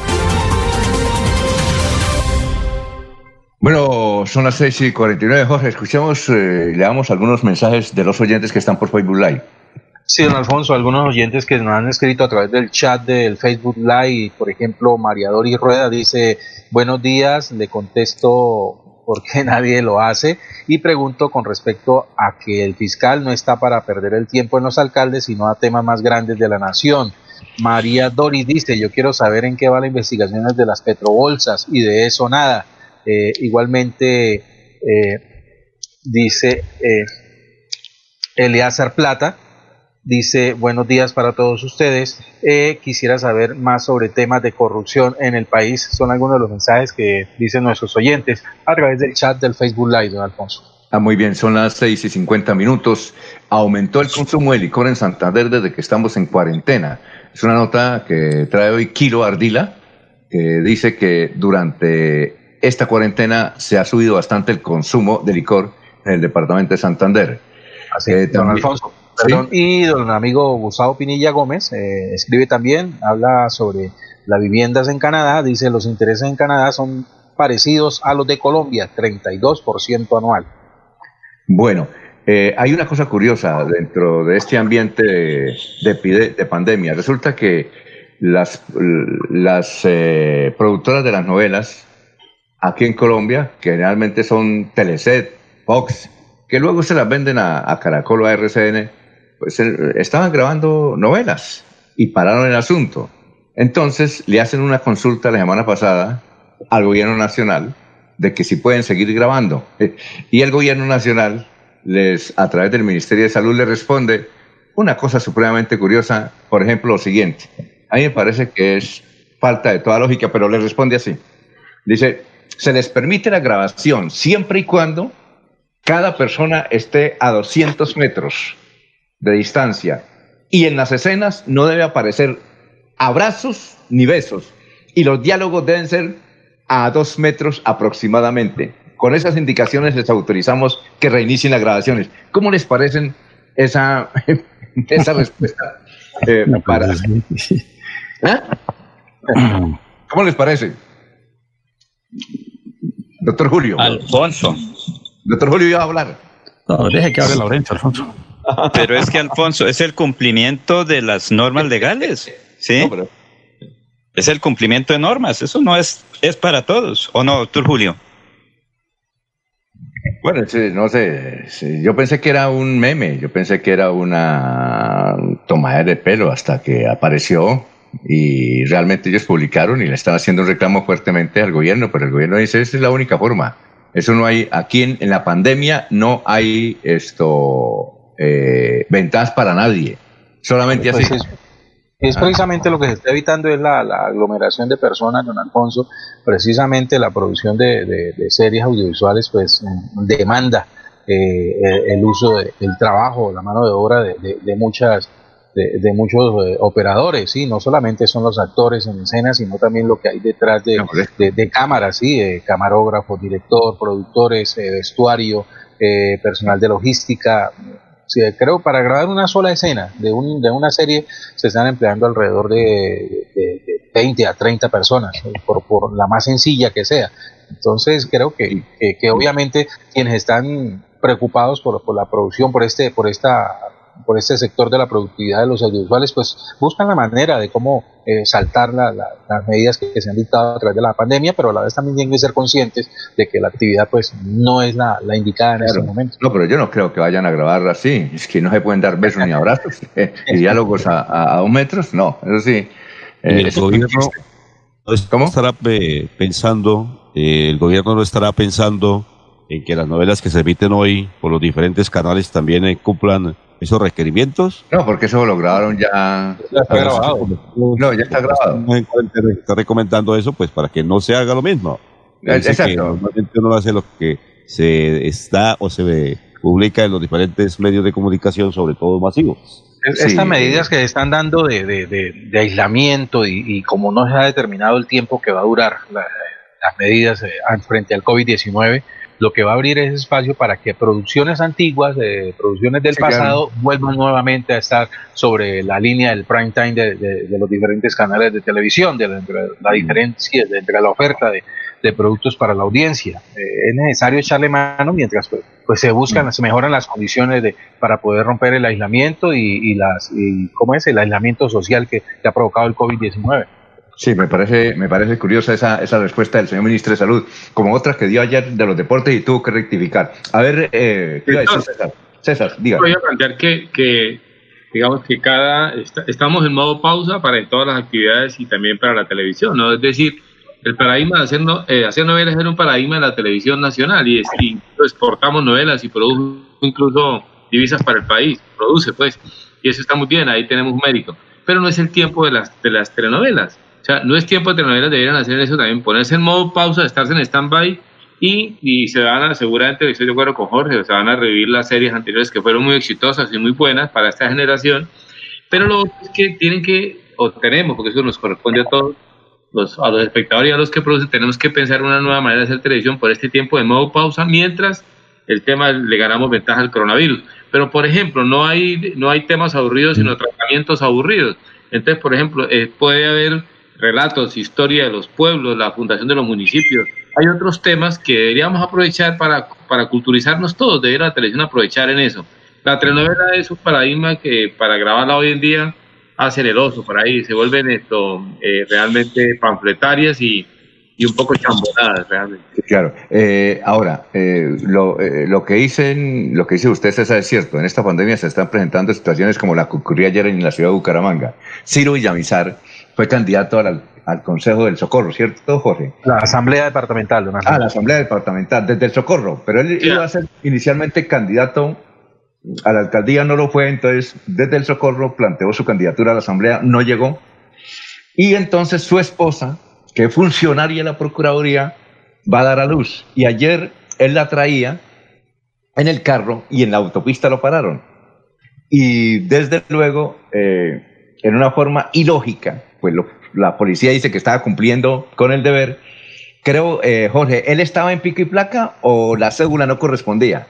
Eh, parece ser, eh, estaba en pico y placa, pero tenía la ocupación necesaria con respecto a la, a, la, a la, diligencia médica que tenía que hacer su, su esposa, quien se encuentra en estado de embarazo, y obviamente pues requiere atención médica en estos momentos del periodo de gestación. Eh, obviamente la cita fue asignada eh, cumpliendo con la medida de pico y cédula y el vehículo era el que, pues, en el que se movilizaban pues al parecer era el que estaba eh, por fuera del pico y, placa y eso aquí pues se aprovecha para para precisamente eh, tocar nuevamente el tema del que hacía eh, alusión el, doctor Avellaneda con respecto a qué, se va a hacer con el pico y cédula, eh, con el pico y placa en la ciudad, el pico y placa para vehículos, porque ah, se cruza, en la mayoría de las veces se cruza con que el día que yo puedo salir por la cédula, mi vehículo no puede salir por la placa y eso pues obviamente genera una incomodidad o genera problemas dentro de los de los ciudadanos que deben eh, precisamente salir de, su aislamiento para poder cumplir con sus obligaciones. Sí, claro, y Ciro Villamizar dio ahí un video dando la explicación y haciendo unas recomendaciones que nos parecen lógicas. Bien, 6 y 58 minutos. En términos generales, eh, un abrazo para Ciro. Eh, él aclara en el video, finalmente no fui sancionado, pero después de pelear prácticamente con las autoridades. Creo que la Policía Nacional también tiene que tener eh, conciencia del tema. Si usted lleva a una señora embarazada y va hacia el hospital, hombre, dele cabida. Estamos en un tiempo de que todos tenemos que ser coherentes y no irse a los extremos. Lamentamos, eh, eh, Ciro, lo que le ha pasado y esperamos que esto sirva para que las autoridades tomen medidas al respecto. Y además ella es una joven, es, es abogada, es funcionaria de la Procuraduría quien sea, que no importa, dependiente del tema. Si usted va en una emergencia y va por una situación de salud, creo que se le debe prestar la debida.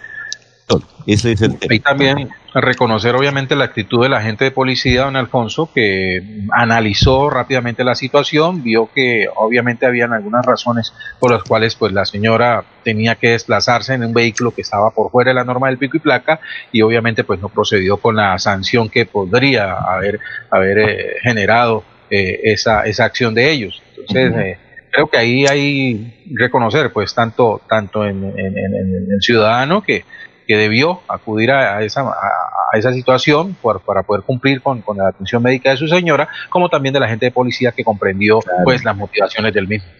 Claro, es que hay que, hay que comprender en estas, como dice el secretario del Interior, tenemos que acomodarnos, ¿no? Eh, hay cosas que a uno no le gustan, pero, pero uno tiene que acomodarse, ¿no? Eh, cosas que a veces son insólitas, eh, como el, el no, la no que concordancia entre pico y placa y pico y cédula. Entonces ahí viene la discusión, ya aclaramos lo del toque de queda, que no hay el próximo viernes, estamos diciendo aquí varios oyentes que nos han preguntado, dicen, entonces, ¿qué? ¿El viernes se puede? Sí, el viernes se puede si tiene la placa, si tiene su cédula terminada en 9 y 0. Ahí puede ir común y corriente porque será un día normal, es decir, hay que mm, fijarnos de que el viernes es un día normal para las actividades que está haciendo. Bueno, vamos a una pausita. Estamos en Radio Melodía, la que manda en sintonía. Aquí Bucaramanga, la bella capital de Santander. Transmite Radio Melodía, Estación Colombiana, HJMH, 1080 kilociclos, 10.000 vatios de potencia en antena para todo el oriente colombiano. Cadena Melodía, la radio líder de Colombia. Resuelva usted verdaderamente el problema del colon inflamado con el Araltel Lamevis. Con unos cuantos meses de usted tomar el Araltel Lamevis, encontrará la solución para el colon inflamado. Usted puede adquirir los productos naturales Araltel en Bucaramanga, en el Centro Comercial Epicentro. Teléfono 670-4595. Estas son últimas noticias, las noticias de la hora. Buenos días, soy Florentino Mesa y estas son UCI Noticias y Paz de la Hora. El país registra la mayor subida de casos de coronavirus en un solo día y otras 16 muertes. Van 5.949 casos y 269 personas fallecidas. Colombia ingresa formalmente como miembro número 37 de la Organización para la Cooperación y el Desarrollo Económicos OCDE. El número de muertos por coronavirus en el mundo hoy es de 217 mil, siendo Estados Unidos la nación más afectada con casi 60 mil decesos. Y ahora los detalles. El Ministerio de Salud confirmó 352 casos nuevos de COVID-19, la mayor subida en un solo día y otras 16 muertes, con lo que el número total de contagios ascendió a 5.949, mientras que las víctimas fatales ya son 269, equivalentes al 4.5%. Un total de 1.268 personas se han curado. El departamento del Meta es el lugar con más casos nuevos, 107, y 106 están en la cárcel de Villavicencio. Colombia se convirtió oficialmente en el miembro número 37 de la Organización para la Cooperación y el Desarrollo Económicos OCDE luego de siete años del proceso de adhesión, con lo que es ahora el tercer país de la región en pertenecer a este selecto grupo junto con México y Chile. Una vez surtidos todos los trámites y requerimientos, se depositó el instrumento de adhesión del país, con lo cual termina un largo trayecto que inició el gobierno anterior en el año 2013. Lavarse las manos es la mejor manera de prevenir el coronavirus. Este virus puede habitar en cualquier parte, en personas y objetos con las que entramos en contacto diariamente. Tubos, manijas, grifos, teléfonos, teclados, dinero, puertas, manos, bocas, mesas, lapiceros, botones, cisternas. Una microgota de saliva, lágrimas o moco de algún contagiado esparce cientos de partículas del virus que pueden llegar a nuestras manos y entrar a nuestro organismo. Por eso, lávate bien las manos y evita el contagio. Un mensaje de UCI Noticias y la Corporación CIPAS.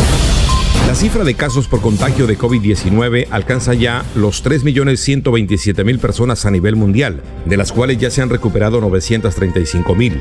Estados Unidos concentra el mayor número de casos con 1.012.000, seguido de España, Italia y Francia. La cifra de muertos en todo el planeta por causa del coronavirus es de 217.000, siendo también Estados Unidos el país más afectado con casi 60.000 personas muertas desde el inicio de la pandemia. Entérese primero en UCI Noticias y Paz. Quédate en casa. Disfruta, vive, comparte, ama, aprende, juega, escucha, goza, lee, saluda, regala, responde, comprende, perdona, canta, supérate Felicita, encuentra, apoya, cree, agradece, enamórate, mejórate, trabaja, ríe, ayuda, quiere. Por ti, por tu familia, por todos, quédate en casa. Melodía, contigo en casa. En Últimas Noticias presentamos, oiga, vecino, conozca sus derechos de la propiedad horizontal. Desde su apartamento habla José Ángel Amador en Oiga, vecino.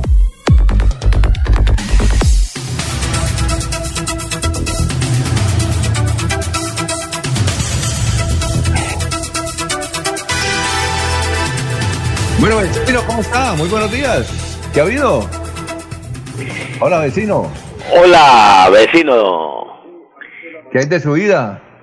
Bueno, Alfonso, muy bien, afortunadamente. Aquí con todas las pilas puestas para trabajar en este tema tan importante que tenemos para el día de hoy, ¿no? ¿Cuál es el tema de hoy? Bueno, vamos a hablar precisamente de los abusos de autoridad en la propiedad horizontal. De pronto será autonomía, ¿qué será lo que está pasando? Entonces, eh, bueno, vecinos, resulta que eh, veníamos tratando durante las semanas anteriores sobre las dificultades que han tenido algunas personas para trastearse de un lugar para otro. Bueno, pues están prohibidos los acarreos y las mudanzas, pero hay casos muy particulares de personas que tienen que ir para su apartamento o casa, su propia residencia, e incluso para residencia, si no es su propia residencia, la de su familia exactamente. Entonces, entre las decisiones de la propiedad horizontal están prohibidos el ingreso de visitas, el ingreso de domiciliarios y, por supuesto, alrededor de eso está eh, prohibido el ingreso de familiares. Bien, pues eso ha implicado muchísimas dificultades y ayer se hizo pública, por ejemplo, a mi juicio, un gran abuso de autoridad al prohibir el ingreso a la reina de belleza a la residencia, a su propia residencia, donde están sus padres. Entonces, esta situación ha venido dando para todo. Luego, entonces, es cierto que estamos en una etapa iniciar una acción contra el administrador? Sí, claro, por supuesto que por supuesto que sí, porque es que es cierto que estamos en una etapa delicada, la vida nos cambió totalmente, hay que tomar medidas de restricción para evitar el contagio. Pero como se trata de, no es de impedirle el uso de los derechos mínimos fundamentales a las personas, como el derecho a la vida, a la salud, a su vivienda, porque es que quien no tiene hogar, ¿dónde puede residir? No puede estar en la calle. Luego, entonces aquí han venido presentándose unos choques muy fuertes, porque una cosa es la autonomía del Consejo de Administración del administrador en la propiedad horizontal, es que la propiedad horizontal es un conjunto cerrado, un edificio que tiene bienes privados y bienes comunes. El administrador y el Consejo de Administración deciden sobre los bienes comunes y en consecuencia la prohibición del ingreso es correcta. Pero ojo, mire, es que están prohibiendo entonces el ingreso de familiares a visitar a sus eh, a sus padres, por ejemplo, que viven en soledad. El aislamiento social nos ha quitado el trato entre personas, entre vecinos y también entre familiares pero eso tiene que tener unas mínimas excepciones. Por supuesto que el juzgado primero civil municipal de ejecución de sentencias el día 13 de abril produjo un fallo de tutela contra el conjunto residencial Villas del Mediterráneo, precisamente porque protegía el derecho a la salud, la vida y la, y, la relación familiar de una madre de 83, 84 años que vive totalmente sola allá en su apartamento. De igual manera, eh, la situación para quienes tienen que irse del apartamento recién donde estaban porque ya se cumplió el contrato de arrendamiento e irse para su propio inmueble. El sábado pasado, por ejemplo, desde la floresta se trasladaba al sector del Club Unión, en un edificio ahí vecino, eh, un amigo y requirió, por supuesto, hacer la mudanza. Los carros de acarreo estaban todos cerrados la semana pasada, guardados. Esta semana ya salieron algunos consiguió un carro pequeño, llevó el primer viaje y el administrador le permitió el ingreso, descargó el trasteo y le quedó faltando el resto, lo más importante. Cuando por la tarde llegó con el resto, ya los vecinos del administrador le prohibieron el ingreso. Pero oiga, es que su propio apartamento en enero y febrero lo estuvo adecuando, lo estuvo mejorando y todo el mundo lo vio y supo que él es el dueño de ese apartamento y le impidieron. Eso ya es abuso de autoridad, definitivamente.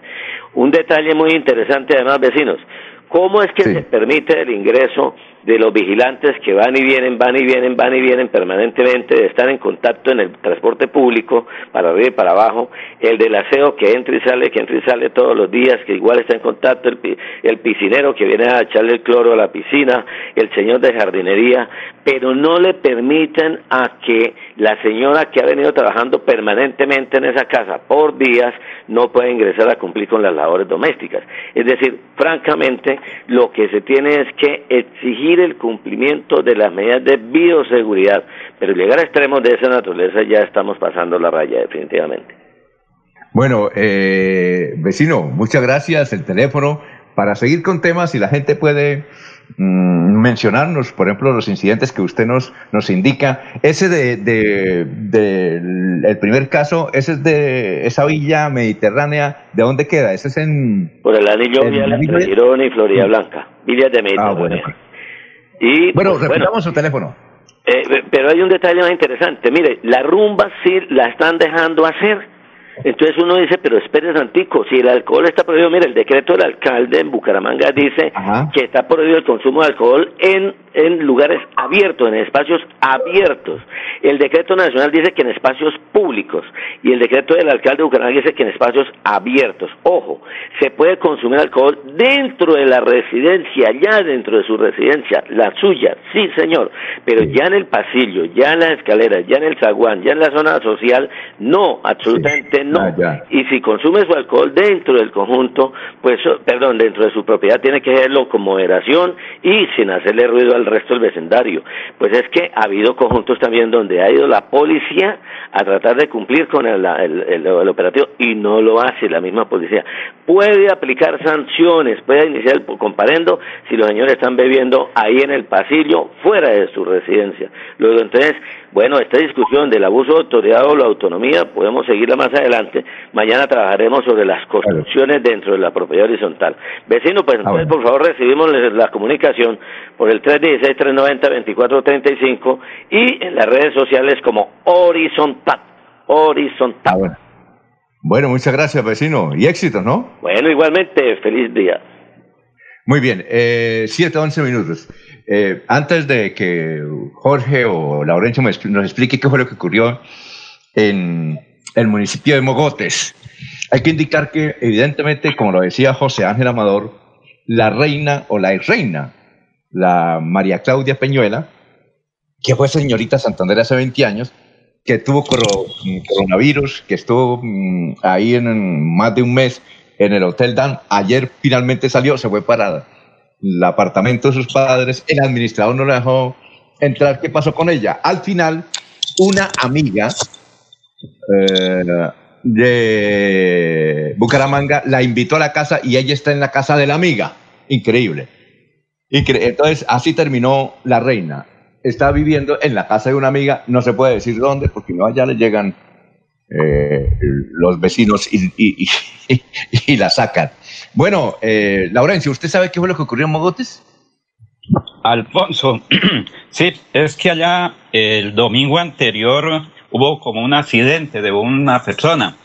Eh, un ciudadano, una señora llamó al médico, el médico tomó la ambulancia con dos enfermeras y se dirigió al sitio. Cuando llegó allí, pues varias personas lo trataron mal, que venía, que las mujeres eran, eh, hablaban mucho. Y finalmente una de las personas que estaba ahí agredió al médico, él le tocó salir y prácticamente no pudo cumplir con la misión eh, médica, el doctor, el médico de esas de Mogotes. Por eso en este momento hay una serie de investigaciones. Creo que desde San Gil están la policía investigando eso, Alfonso. Perfecto, tenemos precisamente la versión que nos va a dar el comandante Carlos Porras, el comandante del distrito de la Policía de San Gil. Él es un mayor y, y se refiere a este tema. Escuchémoslo. Este caso se presenta en el mismo instante en que se atiende un caso de posible riña con machete en el sector rural. Ante el llamado del personal médico se acude en forma inmediata contarle a la comunidad que ya se tienen identificadas a las personas que agredieron al personal médico. Este caso ya fue puesto en conocimiento de la Fiscalía General de la Nación para que sean investigados por los delitos de violencia contra servidor público y una posible violación a las medidas sanitarias. Ya en este municipio llevamos durante la cuarentena 45 comparendos por violación a la medida sanitaria, artículo 35, numeral 2 del Código Nacional de Seguridad y Convivencia Ciudadana.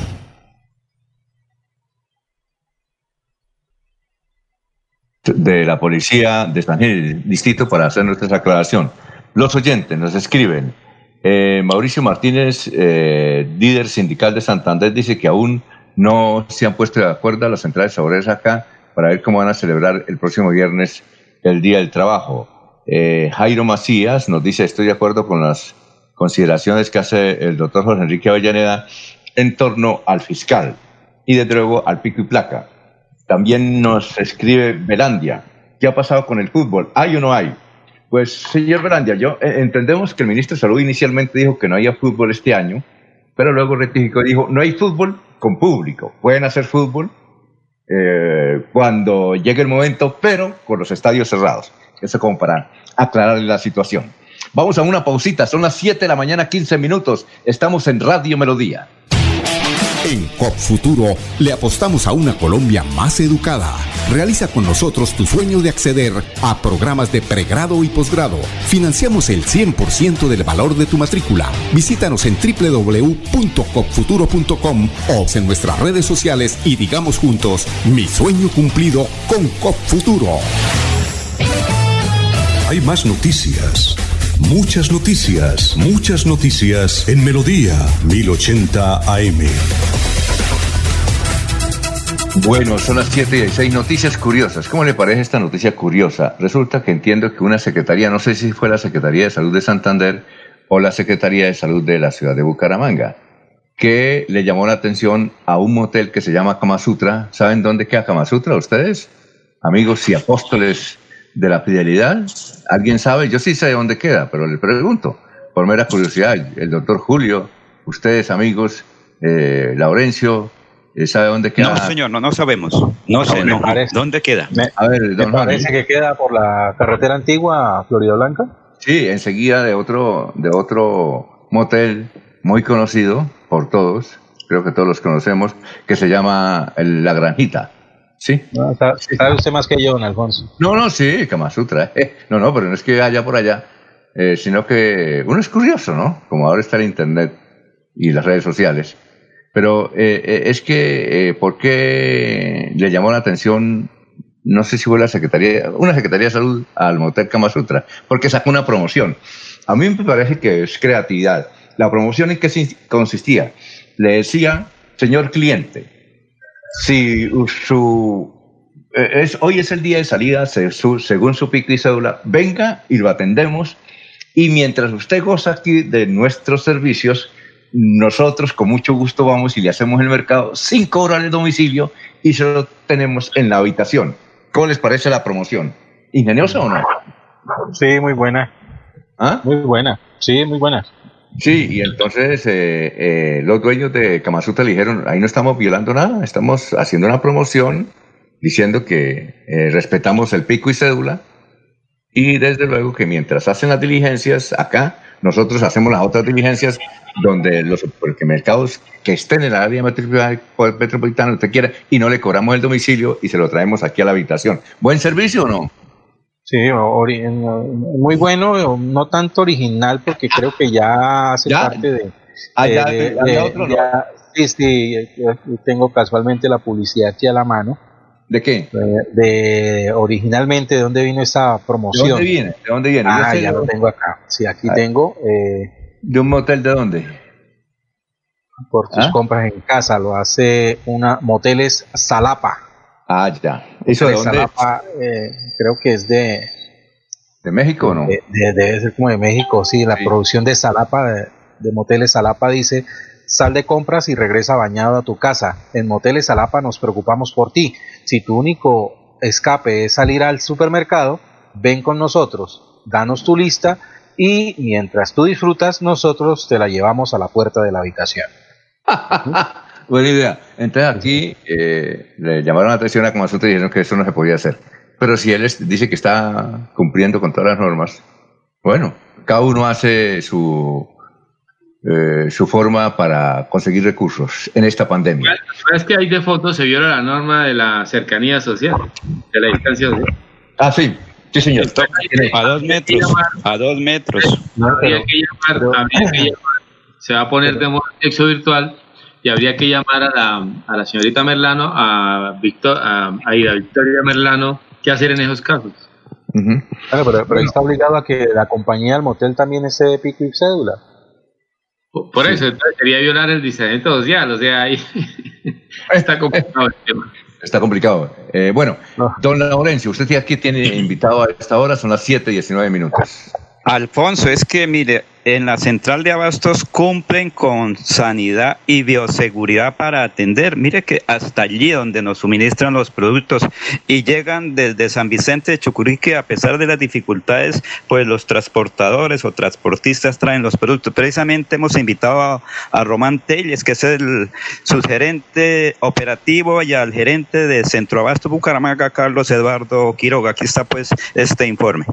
Pues la operación aquí en la central de abasto de Bucaramanga se encuentra pues en condiciones normales. Los sectores pues de todas maneras los comerciantes los productores han tenido que buscar vías alternas para llegar a la central pero pues este factor no ha incidido en que haya desabastecimiento de productos para la fecha no hemos realizado modificación ninguna de los horarios habituales todos los días estamos operando desde la una de la mañana pues con, con el horario en el transcurso del día normal. Es importante que las personas que tengan sus diferentes negocios, como tiendas de barrio, frue, tengan a la mano los documentos que los acreditan para funcionar en su negocio, la Cámara de Comercio, su RUT, para que pues, demuestren ante la, las autoridades que están haciendo los controles, realmente pues sí, sí están haciendo esta actividad de abastecimiento de establecimientos de orden mayorista. Eh, los precios pues no se han tampoco disparado en exceso comparado con de pronto la primera semana cuando sí hubo de pronto altos precios en varios productos. En este momento los productos pues la gran mayoría están estabilizados y algunos pues con tendencia a la baja. ¿Y qué dice el gerente de la central de bastos de Bucaramanga? Nosotros no podemos parar. Estamos tomando todas las medidas que, que se nos han implementado desde el Ministerio con cumplir con eh, todo lo que tiene que ver con sanidad. Al interior del centro de bastos todo el mundo está tra eh, trabajando.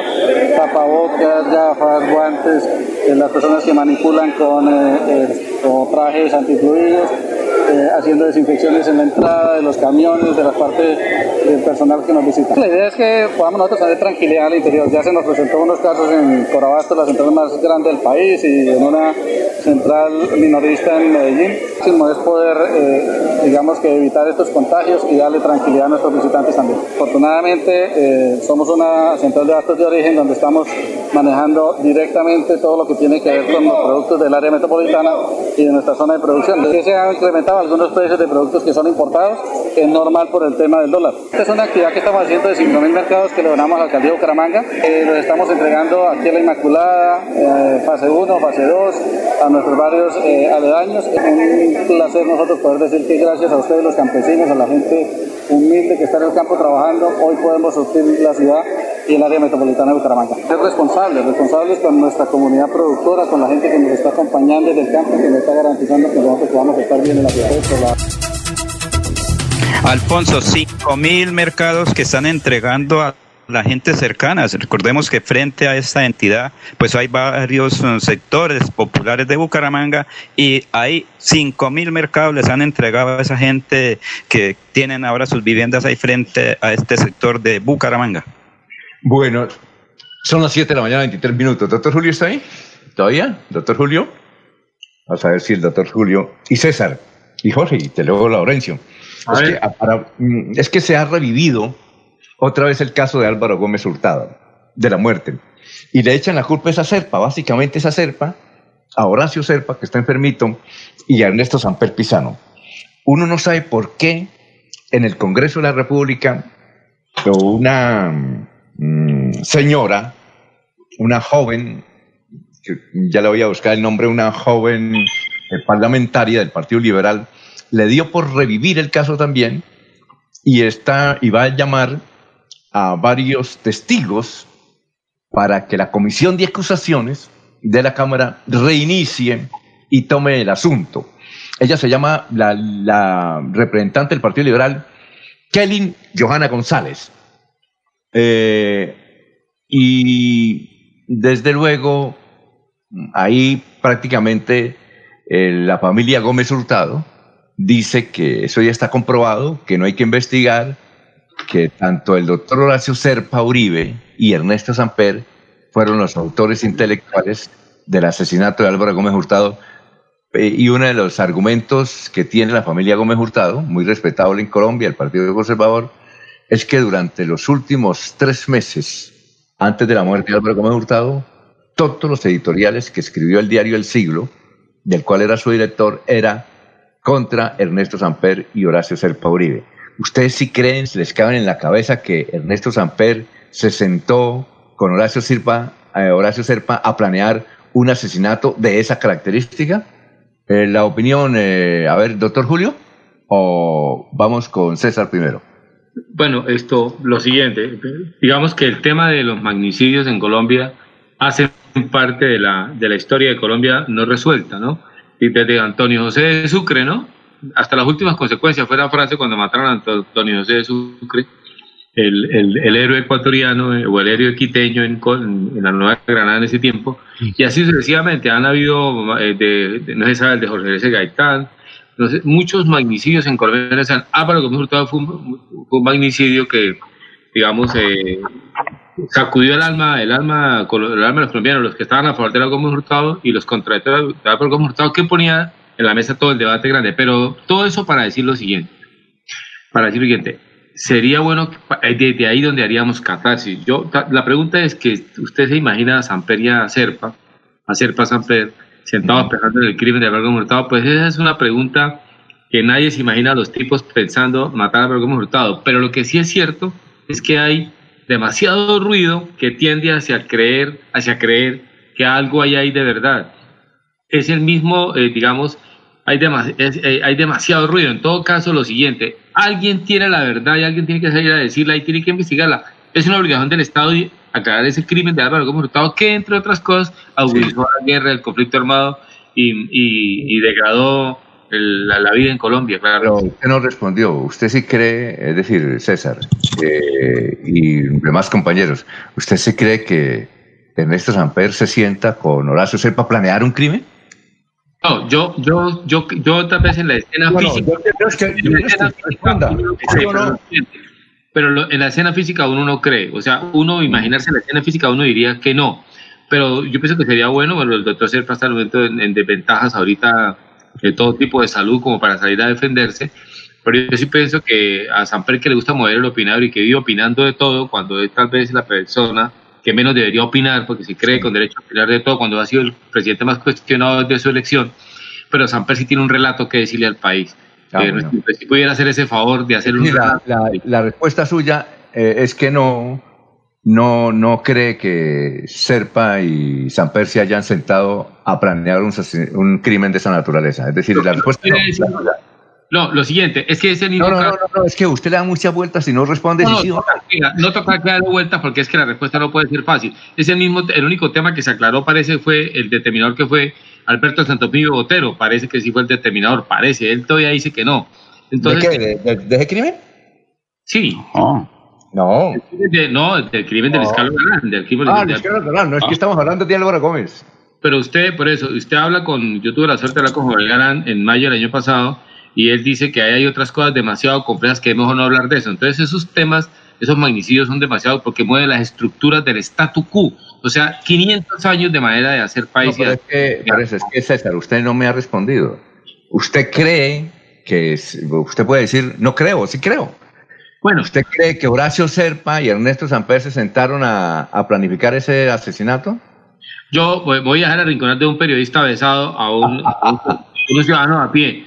Yo creo que eh, eh, eh, Ernesto Samper Pizano y Horacio Serpa le den una explicación al país. Bueno, no se comprometió. A ver, Jorge, ¿usted tiene alguna, alguna respuesta? Hola, Alfonso. Eh, obviamente, eh, cuando se menciona el nombre de Ernesto Samper en Colombia, siempre quedan dudas sobre los motivos de su actuar. Eh, para el país, pese al fallo judicial de, la Cámara de Representantes durante el proceso 8000, en el cual el representante Heinen Goyón, que era el, representante investigador del presidente, pues concluyó que no habían méritos para pretender o, para o que o que determinaran la, que el presidente Samper eh, era conocedor del financiamiento de, de dineros del narcotráfico a su campaña presidencial, ¿sí? Eh, entre la audiencia del país siempre quedó la sensación de que sí sabía.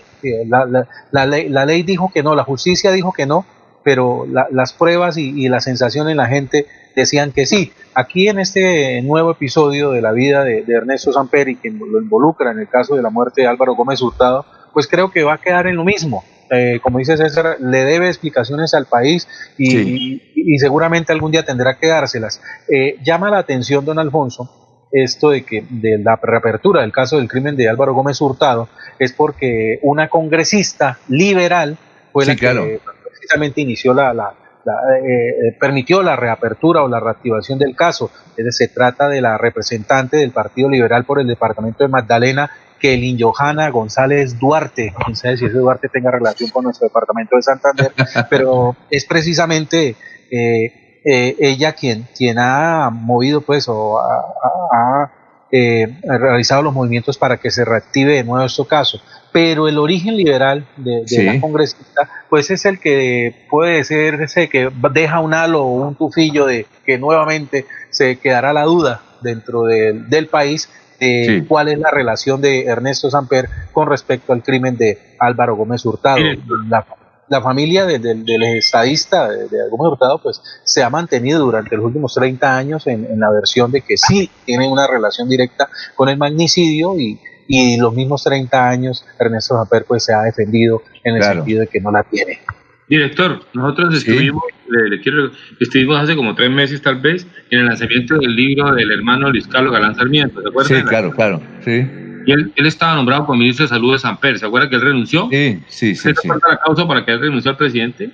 Eh, no, no recuerdo, si usted la contó y la cuenta en el libro, ¿por qué fue? Porque, porque me, me parece que fue que nombraron a alguien que tenía que ver con la por el asesinato del Carlos Granciante y él le pidió que no lo aceptara y el San perdió que no podía hacer nada y entonces renunció al, este de salud. Mm. Para decir un detalle. De Augusto, Augusto Galán.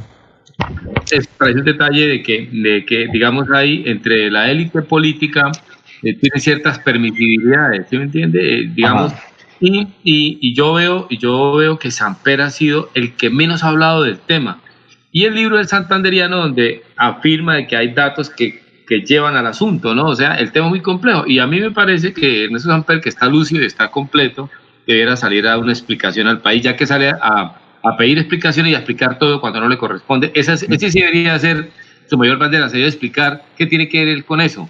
A ver, eh, Laurencio, ¿cuál es su opinión? Usted que es un gran conservador es una acción política, dos, que es de los ultragodos, y tres, es de la derecha de, en ese momento, porque todo el mundo... Bueno, pero la, la, pregunta es... no, le no, no, le aprenda a César, no le vueltas. Eh, ¿Usted cree...? Que Ernesto Samper tenía que caerse, entonces muere eh, o matan o cometen el manicidio de Álvaro Gómez, obvio, ¿a quién le echan la culpa? ¿A quien estaba en el gobierno? No, pero, no, está bien, no, la pregunta es esta, Laurencio. No, pero, respóndame. ¿Usted cree que Ernesto Samper y Horacio Serpa se sentaron a planear el crimen? No, señor, no. Era de mm. sectores, otros sectores de la ultraderecha sí, pero a ellos los invitaron y mm. también a Álvaro Gómez lo invitaron y él dijo, yo no, en eso no, dejemos que el señor presidente termine su periodo, yo no estoy interesado en nada. Entonces, ¿quiénes eran los testigos? Álvaro Gómez Hurtado de tumbar a el presidente del momento. Sí, a ver, el doctor... La imagen es la Alfonso, yo tengo esta imagen, yo tengo esta imagen para comprometerme un poquito. es que la imagen, la época para mí de San Pedro y Serpa es una imagen pilatiana. O sea, eh, yo, no, yo no tengo nada que, ver con ustedes, verán, una, una, imagen de lavarse las manos, le queda a uno esa sensación.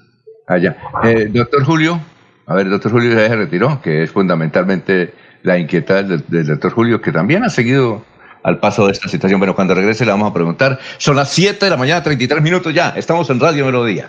Aquí Bucaramanga, la bella capital de Santander. Transmite Radio Melodía, Estación Colombiana, HJMH, 1080 kilociclos, 10.000 vatios de potencia en antena, para todo el oriente colombiano. Cadena Melodía, la radio líder de Colombia.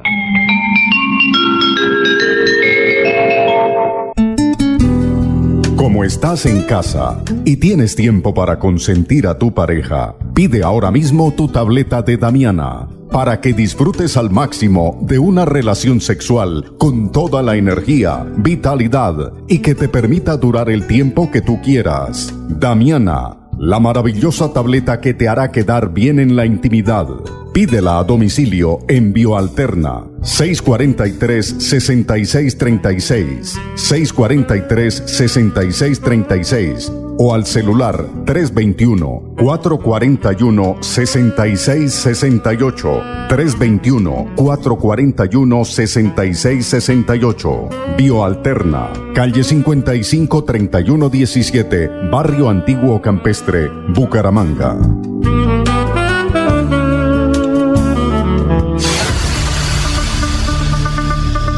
La gente, lo más importante de nuestra radio. La gente, la gente, lo más importante de nuestra Lo más radio. importante de nuestra radio. Ustedes que nos escuchan en todas partes. Ustedes que nos prefieren siempre. Ustedes que nos han seguido toda la vida. La gente, lo más importante de la radio. Nuestra gente, técnicos, operadores, locutores y periodistas, amalgama de juventud y experiencia para hacer más fácil la comunicación. En Melodía la gente, lo más importante de la radio, lo más importante de la radio. Enrique Ordóñez Montañés está en Últimas Noticias de Radio Melodía, 1080 AM. Bueno, son las 7:36. Profesor, ¿cómo está? Tenga usted muy buenos días. Muy buenos días, Alfonso y oyentes de Últimas Noticias. Profesor, ¿usted tuvo la oportunidad de ir a Autocine aquí en Bucaramanga? Sí, claro, lo que cuentan ¿Dónde era? que digan, eso fue por allá en los años 50, pues eh, eh, eso de llegaba a los barrios era, primero fue Publicidad Rincón, un señor Rincón que tenía una, una panel y encima de la panel montaba el telón y lo llevaba a los barrios de Bucaramanga y pues era para los pelados de la época, pues en todos los barrios un espectáculo extraordinario. En los barrios de Bucaramanga, en todos los barrios, eso programaba por barrio, el barrio Gaitán, el barrio Girardot, el barrio Alfonso López, y todos los barrios de Bucaramanga eh, era el autocine que había en, Allá. en esa época. Publicidad Rincón se llamaba la, la, la, la panel que tenía, que llevaba encima el telón. Ah, ya, ya. Bueno, eh, 737. Sergio Polo de Barranca Bermeja dice, tengo entendido que protocolo es el ceremonial de un acto diplomático, pero ahora se habla del protocolo para salir a la calle, del protocolo para empezar a trabajar, del protocolo para aprobar la vacuna. En la CPS nos dicen que existe un protocolo, en fin, todo tiene protocolo. Quisiera, profesor, me aclarara por qué se usa tanto el término protocolo, profesor. Bueno, como usted dice, amigo Polo, protocolo es eh, el conjunto de normas en un ceremonial diplomático o el, ce- ceremonia- el ceremonial presidencial. Pero hay palabras en español cuyo significado se puede aplicar por extensión a otras situaciones. Ese es el caso de protocolo. Por extensión se aplica hoy a otras situaciones, no solamente al ceremonial diplomático. ¿Por qué? Porque el significado de protocolo es norma, eh, reglamento, pauta. Entonces, ese significado ha pasado a que la palabra se utilice en lo que hoy se llama, primero, ahí fue donde primero empezó a emplear, en el, en lo que hoy se llama protocolo empresarial. ¿Qué es el protocolo empresarial? Pues es el conjunto de normas y reglamentos que rigen interna y externamente en, en una empresa. De eso se llama protocolo empresarial.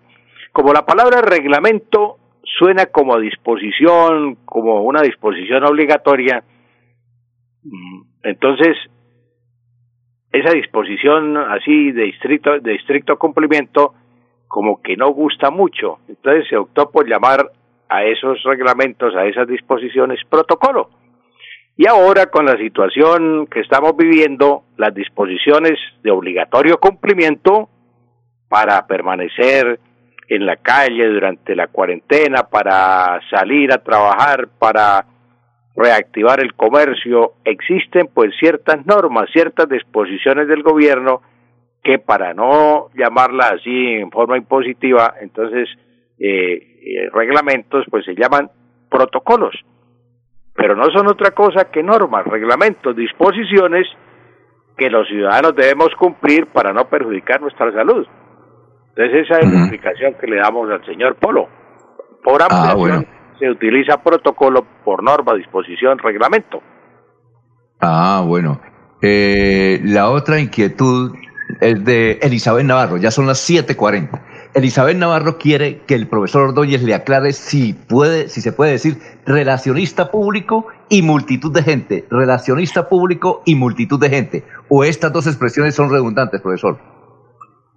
Bueno, Elizabeth, la primera, relacionista público, es la forma de uso corriente. En todas partes se escucha relacionista público y las relaciones públicas y tal, pero resulta que relacionista público es redundante. ¿Por qué, Elizabeth? Porque las relaciones que tiene la persona que tiene ese oficio es con el público, relaciones con el público. Entonces, es redundante decir relacionista público. Basta con decir solamente soy la relacionista en el caso de una dama. Si usted, Elizabeth, es relacionista, pues tiene que aceptar que solamente es relacionista y no relacionista pública o relacionista público en el caso de los hombres. No, con el solo hecho de decir relacionista ya se entiende que es el oficio de tener relaciones con el público. Y el otro, multitud de gente, pues es incorrecto, también es redundante, porque la multitud ya implica un número grande de personas. Entonces, no se puede decir multitud de gente, basta con decir simplemente una multitud. Había una multitud en el desfile, había una multitud en la calle, pero no multitud de gente porque resulta redundante, doña Elizabeth. Mire, aquí profesor nos está escribiendo, a ver qué es lo que quiere decir, que es para el profesor Nancy Olarte. Eh, dice, profesor, y entonces, si, ¿y ¿por qué no se puede decir multitud de gente? Y si, por ejemplo, si hay muchos animales, ¿no se puede decir multitud de animales? Es que multitud es un grupo de personas, Alfonso. No es de animales. Es un grupo Ah, ya. de personas. Los animales pues tienen otro, por ejemplo, una jauría. Tampoco se puede decir una jauría de perros. Mm. La- al decir una jauría ya se entiende que es un número grande de perros. Y así pues en otras, eh, otro grupo de animales. Pero si yo digo multitud ya es grupo de personas. Entonces no se puede hablar de gente cuando se habla de multitud. Multitud se entiende que es gente reunida. Entonces una multitud. Con eso basta y no decir gente. Resulta redundante. Bueno, bueno lo, lo, Nancy Olarte, que dice que es profesora, le manda un saludo porque lo conoce. Bueno, profesor, eh, muchas gracias, ¿no? Muy amable. Gracias a usted, Alfonso, y a todos los oyentes que siempre nos escuchan y nos comentan. Eh, Va, un bueno, feliz perfecto. día para todos. Muy amable. Eh, son las 7:43 minutos. Eh, Jorge, eh, ¿cuál, es señor. la, cuál es la inconformidad que hay de unos artistas porque por un concierto que supuestamente está patrocinado por la gobernación de Santander o la alcaldía de Bucaramanga con Maía? ¿Cómo, Sí, cómo es hay- el, cómo es el entramado? Hay, hay, hay una queja por parte de algunos artistas y personal de los medios de comunicación en Santander con respecto a un anuncio que hizo la gestora social del departamento Jenny Sarmiento, invitando a un concierto, a un live concert por la mujer, un concierto en vivo que patrocina eh, la Fundación Shave y Avon Fundación para la Mujer. Eh, es un concierto con la artista barranquillera Maía que será, está previsto para el próximo miércoles 29, hoy miércoles 29 de abril a partir de las 6 de la tarde. Eh, la gestora social pues hace una invitación a que las mujeres y, todos los santanderianos pues se unan a la transmisión de, este concierto en vivo eh, eh, que busca precisamente pues enaltecer a la mujer. La inconformidad de los artistas y, de algunos personales de los medios de comunicación pues tiene que ver en que debería desde la gobernación de Santander promocionarse o promover la, eh, la, participación de artistas santanderianos en este tipo de eventos. Pero lo cierto, en Alfonso, es que este, hasta donde he podido indagar este Live Concert con, con María, con María, esto en ninguna parte cuenta con el apoyo o el patrocinio de la gobernación de Santander. Es sencillamente una invitación que hace la gestora social a través de sus redes sociales para participar de este que podría ser un buen evento de integración para la familia hoy a partir de las seis de la tarde. Oiga, Jorge, eh, ¿estos conciertos eh, ella cobra?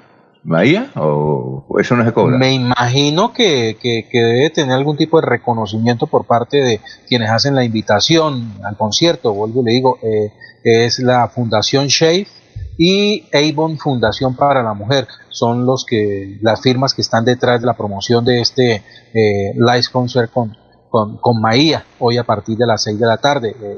Eh, me imagino que sí, ellos tendrán algún reconocimiento, pues para que precisamente el artista durante su eh, participación, pues haga algún tipo de reconocimiento a, las firmas que, que, le han motivado esta, este concierto en vivo a través de, Facebook Live, ¿sí? Eh, pero vuelvo a lo digo, en el caso de Santander, pues no, no, no hay relación con el evento, más allá que la invitación que hace la gestora social para, para que se pueda disfrutar de ese evento del artista nacional.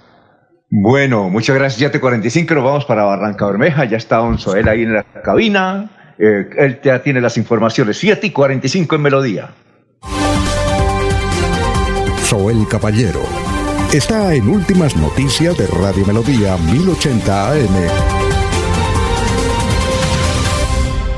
Buenos días, Alfonso, para usted, para los compañeros, igualmente para todos los oyentes. La alcaldía distrital logró que 698 ayudas humanitarias del gobierno nacional llegaran a manos de los adultos mayores en Barranca Bermeja. El equipo de trabajo de la Secretaría de Desarrollo Económico y Social buscó a cada beneficiario hasta su casa para entregar la ayuda alimentaria que envió la Nación a través de la Unidad Nacional de Gestión del Riesgo. Con estas entregas son más de 9.500 adultos mayores en el distrito que no están solos durante esta cuarentena por el COVID-19 pues reciben alimentación o subsidio económico para garantizar su bienestar. Por otra parte, la alcaldía distrital invitó a los maestros barranqueños a inscribirse y aplicar las vacantes laborales para la educación pública que desde hoy abre el Ministerio de Educación Nacional de Colombia para maestros del distrito. Las personas interesadas pueden inscribirse a través de la plataforma del sistema maestro en la página web www.mineducacion.go.co. Las vacantes laborales para docentes en Barranca Bermeja son en las áreas de humanidades y lengua castellana, matemáticas, primaria, preescolar, ciencias naturales y educación ambiental. Noticias con las que amanece la ciudad continúen compañeros en estudios en últimas noticias de Melodía 1080 AM. Bueno, muchas gracias, Joel. A ver, Laurencio, ¿usted a quién tiene invitado a esta hora? Estamos en Radio Melodía.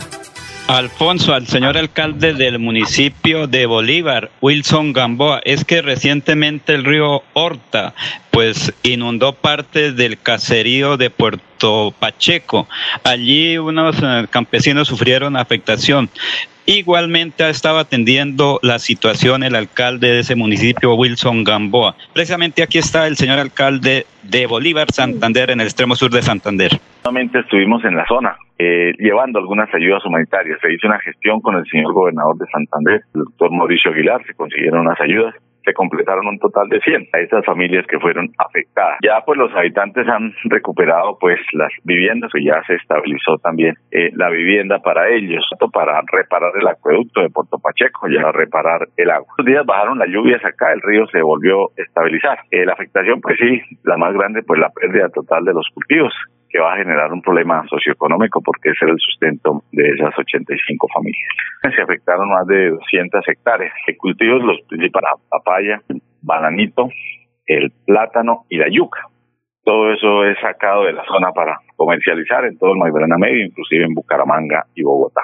Este es un municipio muy extenso de 99 veredas, ya llegar casi a unas 300 familias Eh, la meta es llegar a 800 familias con recursos del municipio. Bien se logró un aporte de la gobernación de Santander de 300 ayudas humanitarias más y con un fondo de solidaridad que se tiene en el municipio en cabeza de nuestro párroco Samuel García y la señora gestora social, eh, se han recogido también unos recursos importantes que ha alcanzado para unas 240 familias. Es decir, en total, pues aspiramos llegar a unas 1.400 ayudas humanitarias en todo el territorio. En cuenta la vulnerabilidad, teniendo en cuenta también los subsidios que tiene el Estado, de tal manera que podamos llegar a otras personas que no tienen ningún subsidio del Estado. Pues en realidad la gente aquí en Bolivia se ha comportado muy bien, cumplimiento de las medidas. 15 abrimos algunos sectores, daba ese buen comportamiento algunos sectores del comercio también. Bueno, hoy básicamente eh, los negocios que tienen que ver con materiales de construcción, con ropa, algunas misceláneas. En, en general, pues este es un pueblo muy pequeño, pero creo que unos eh, 15 o 20 establecimientos comerciales al lado de los que hacen provisión de alimentos y víveres, en las veterinarias y las droguerías. En términos generales, creo que unos 30, 35 en, en el área urbana y en los corregimientos. No, señora, usted por el espacio, señor, que esté muy bien. Por aquí, a sus órdenes. Eh, alcalde, señor.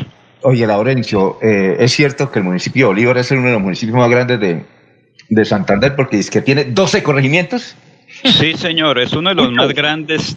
Recuerde que limita con Boyacá y a veces se tiene que venir hasta Barbosa, pasar por Cimitarra, Landazuri para llegar a uno de los sectores del Bajo Bolívar. Es decir, se gasta día y medio para ir a visitar un corregimiento que queda vecino a Boyacá, cerca a Puerto Boyacá. Entonces sí es uno de los más grandes. Bueno, son las eh, 7.50 minutos. Te- tenemos un audio ahí de, de Rodolfo, pero no, no, no, lo, no lo alcanzamos a pasar, pero les cuento de qué trataba o qué se trata. Eh, él dice, Rodolfo Hernández, que tiene las pruebas y los documentos, eh, en el sentido que el Grupo Aval le facilitó 15 mil millones de pesos a Iván Duque cuando era candidato. Y que por eso Iván Duque nada contra el sistema bancario porque el Grupo Aval le facilitó y que, que inclusive todavía lo está pagando. Y tiene, dice Rodolfo, yo esto no lo digo por hablar. Aquí están los documentos. Yo tengo los documentos. Mm, vamos a ver si mañana lo podemos pasar, pero, pero está bueno el, el, el anuncio o la supuesta investigación de Rodolfo Hernández. Eh, de otro lado, hay que indicar que la universidad, una parece que entiende que esta cuarentena va para largo. Porque miren ustedes, del- eh, ellos van a realizar una feria, la que siempre adelantan todos los años, y en esta oportunidad será del 24 al 30 de agosto, pero no será presencial, sino virtual. La feria Un Libro. Sí, claro, oigan, o sea que ellos están como más conscientes de la situación y piensan que esta pandemia o el encerramiento va para largo, que este año vamos a permanecer así, porque falta mucho tiempo, del 24 al 30 de agosto, casi eso es casi ya septiembre. Y mire, y sin embargo la hace virtual. No sé cómo le, va- le va a ir, ¿no?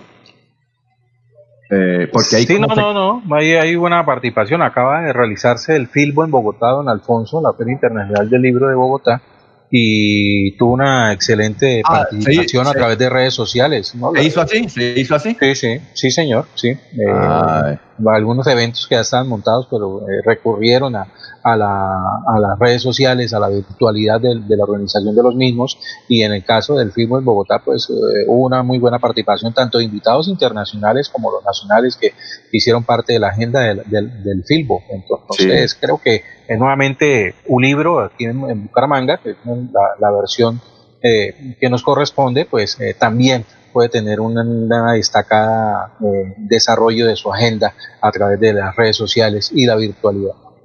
Bueno, eh, son las 7.53. Otro dato es que mm, Vanguardia dice que, que en Bucaramanga durante esta cuarentena se han aplicado 13 mil comparendos. Es decir, a millón de pesos son 13 mil millones de pesos. ¿Eso será cierto? ¿13 mil comparendos? Muchos, ¿no? Pero no es el departamento, Alfonso. No, no, no, no, no, dice Bucaramanga. Eh, en la cuarentena van 13 mil comparendos, es decir, 13 mil comparendos son 13 mil millones de pesos. Ahora, para Sí. recuperarlos. Y también he hecho seguimiento a esas cifras que están entregando por parte de las autoridades en lo que respecta a los comparendos impartidos y, y considerando que cada uno se acerca al millón de pesos, eh, es una cifra bastante generosa en, eh, al convertirlo a pesos, de la que estarían recibiendo eh, eh, las autoridades por, por este sentido de amonestaciones, si es que se, son reales y si es verdad que, que las personas pues están sujetas a pagarlas. ¿no? Bueno, pero recuerde, Alfonso, pero recuerde que cada comparendo debe ser vencido porque es un llamamiento a un acuerdo. Y finalmente definen si pagan esos 936 mil pesos o no. Si el señor demuestra que eh, tenía una urgencia, que iba para el médico o unas cosas importantes, finalmente no paga. Bueno, y finalmente César, Señor. Eh, para, para despedirnos, ¿qué quería decir ya que se nos acabó el tiempo? No, quería decir que cada vez, eh, digamos, la nueva, eh, hablando, ayer comentamos el tema de la nueva realidad, de la nueva normalidad, ¿no? Y la nueva normalidad implica que para los próximos años esta crisis del coronavirus o este aislamiento, para mí es un aislamiento y es un resguardamiento porque no es confinamiento, confinamiento el que está preso o el que está por allá en un campo de concentración o o secuestrado por ahí. Pero este tema, eh, la gente va a reflexionar y, va, y, van y seguramente van a suceder cosas muy positivas, ¿no? Sí, Porque lo que viene va a ser, seguramente las próximas elecciones, va a ser a no elegir gente analfabeta en el poder. Ah, ah, porque es un problema los analfabetas en el poder. Trump, Bukele, todos los analfabetas en el poder son un problema. Bueno, eh, hermanos míos, no se les olvide, mañana a las cinco y media. Gracias y que pasen un buen día, ¿no? Y que ustedes continúen en la, en la sintonizando Radio Melodía, que ya viene Amparito Parra Mosquera y otras noticias en melodíaenlínea.com. Que pasen un buen día. Últimas noticias los despierta bien informados de lunes a viernes. En todas las áreas de la información regional, un periodista de Últimas Noticias registra la información en Radio Melodía 1080 AM y en melodíaenlínea.com. Director Alfonso Pineda Chaparro.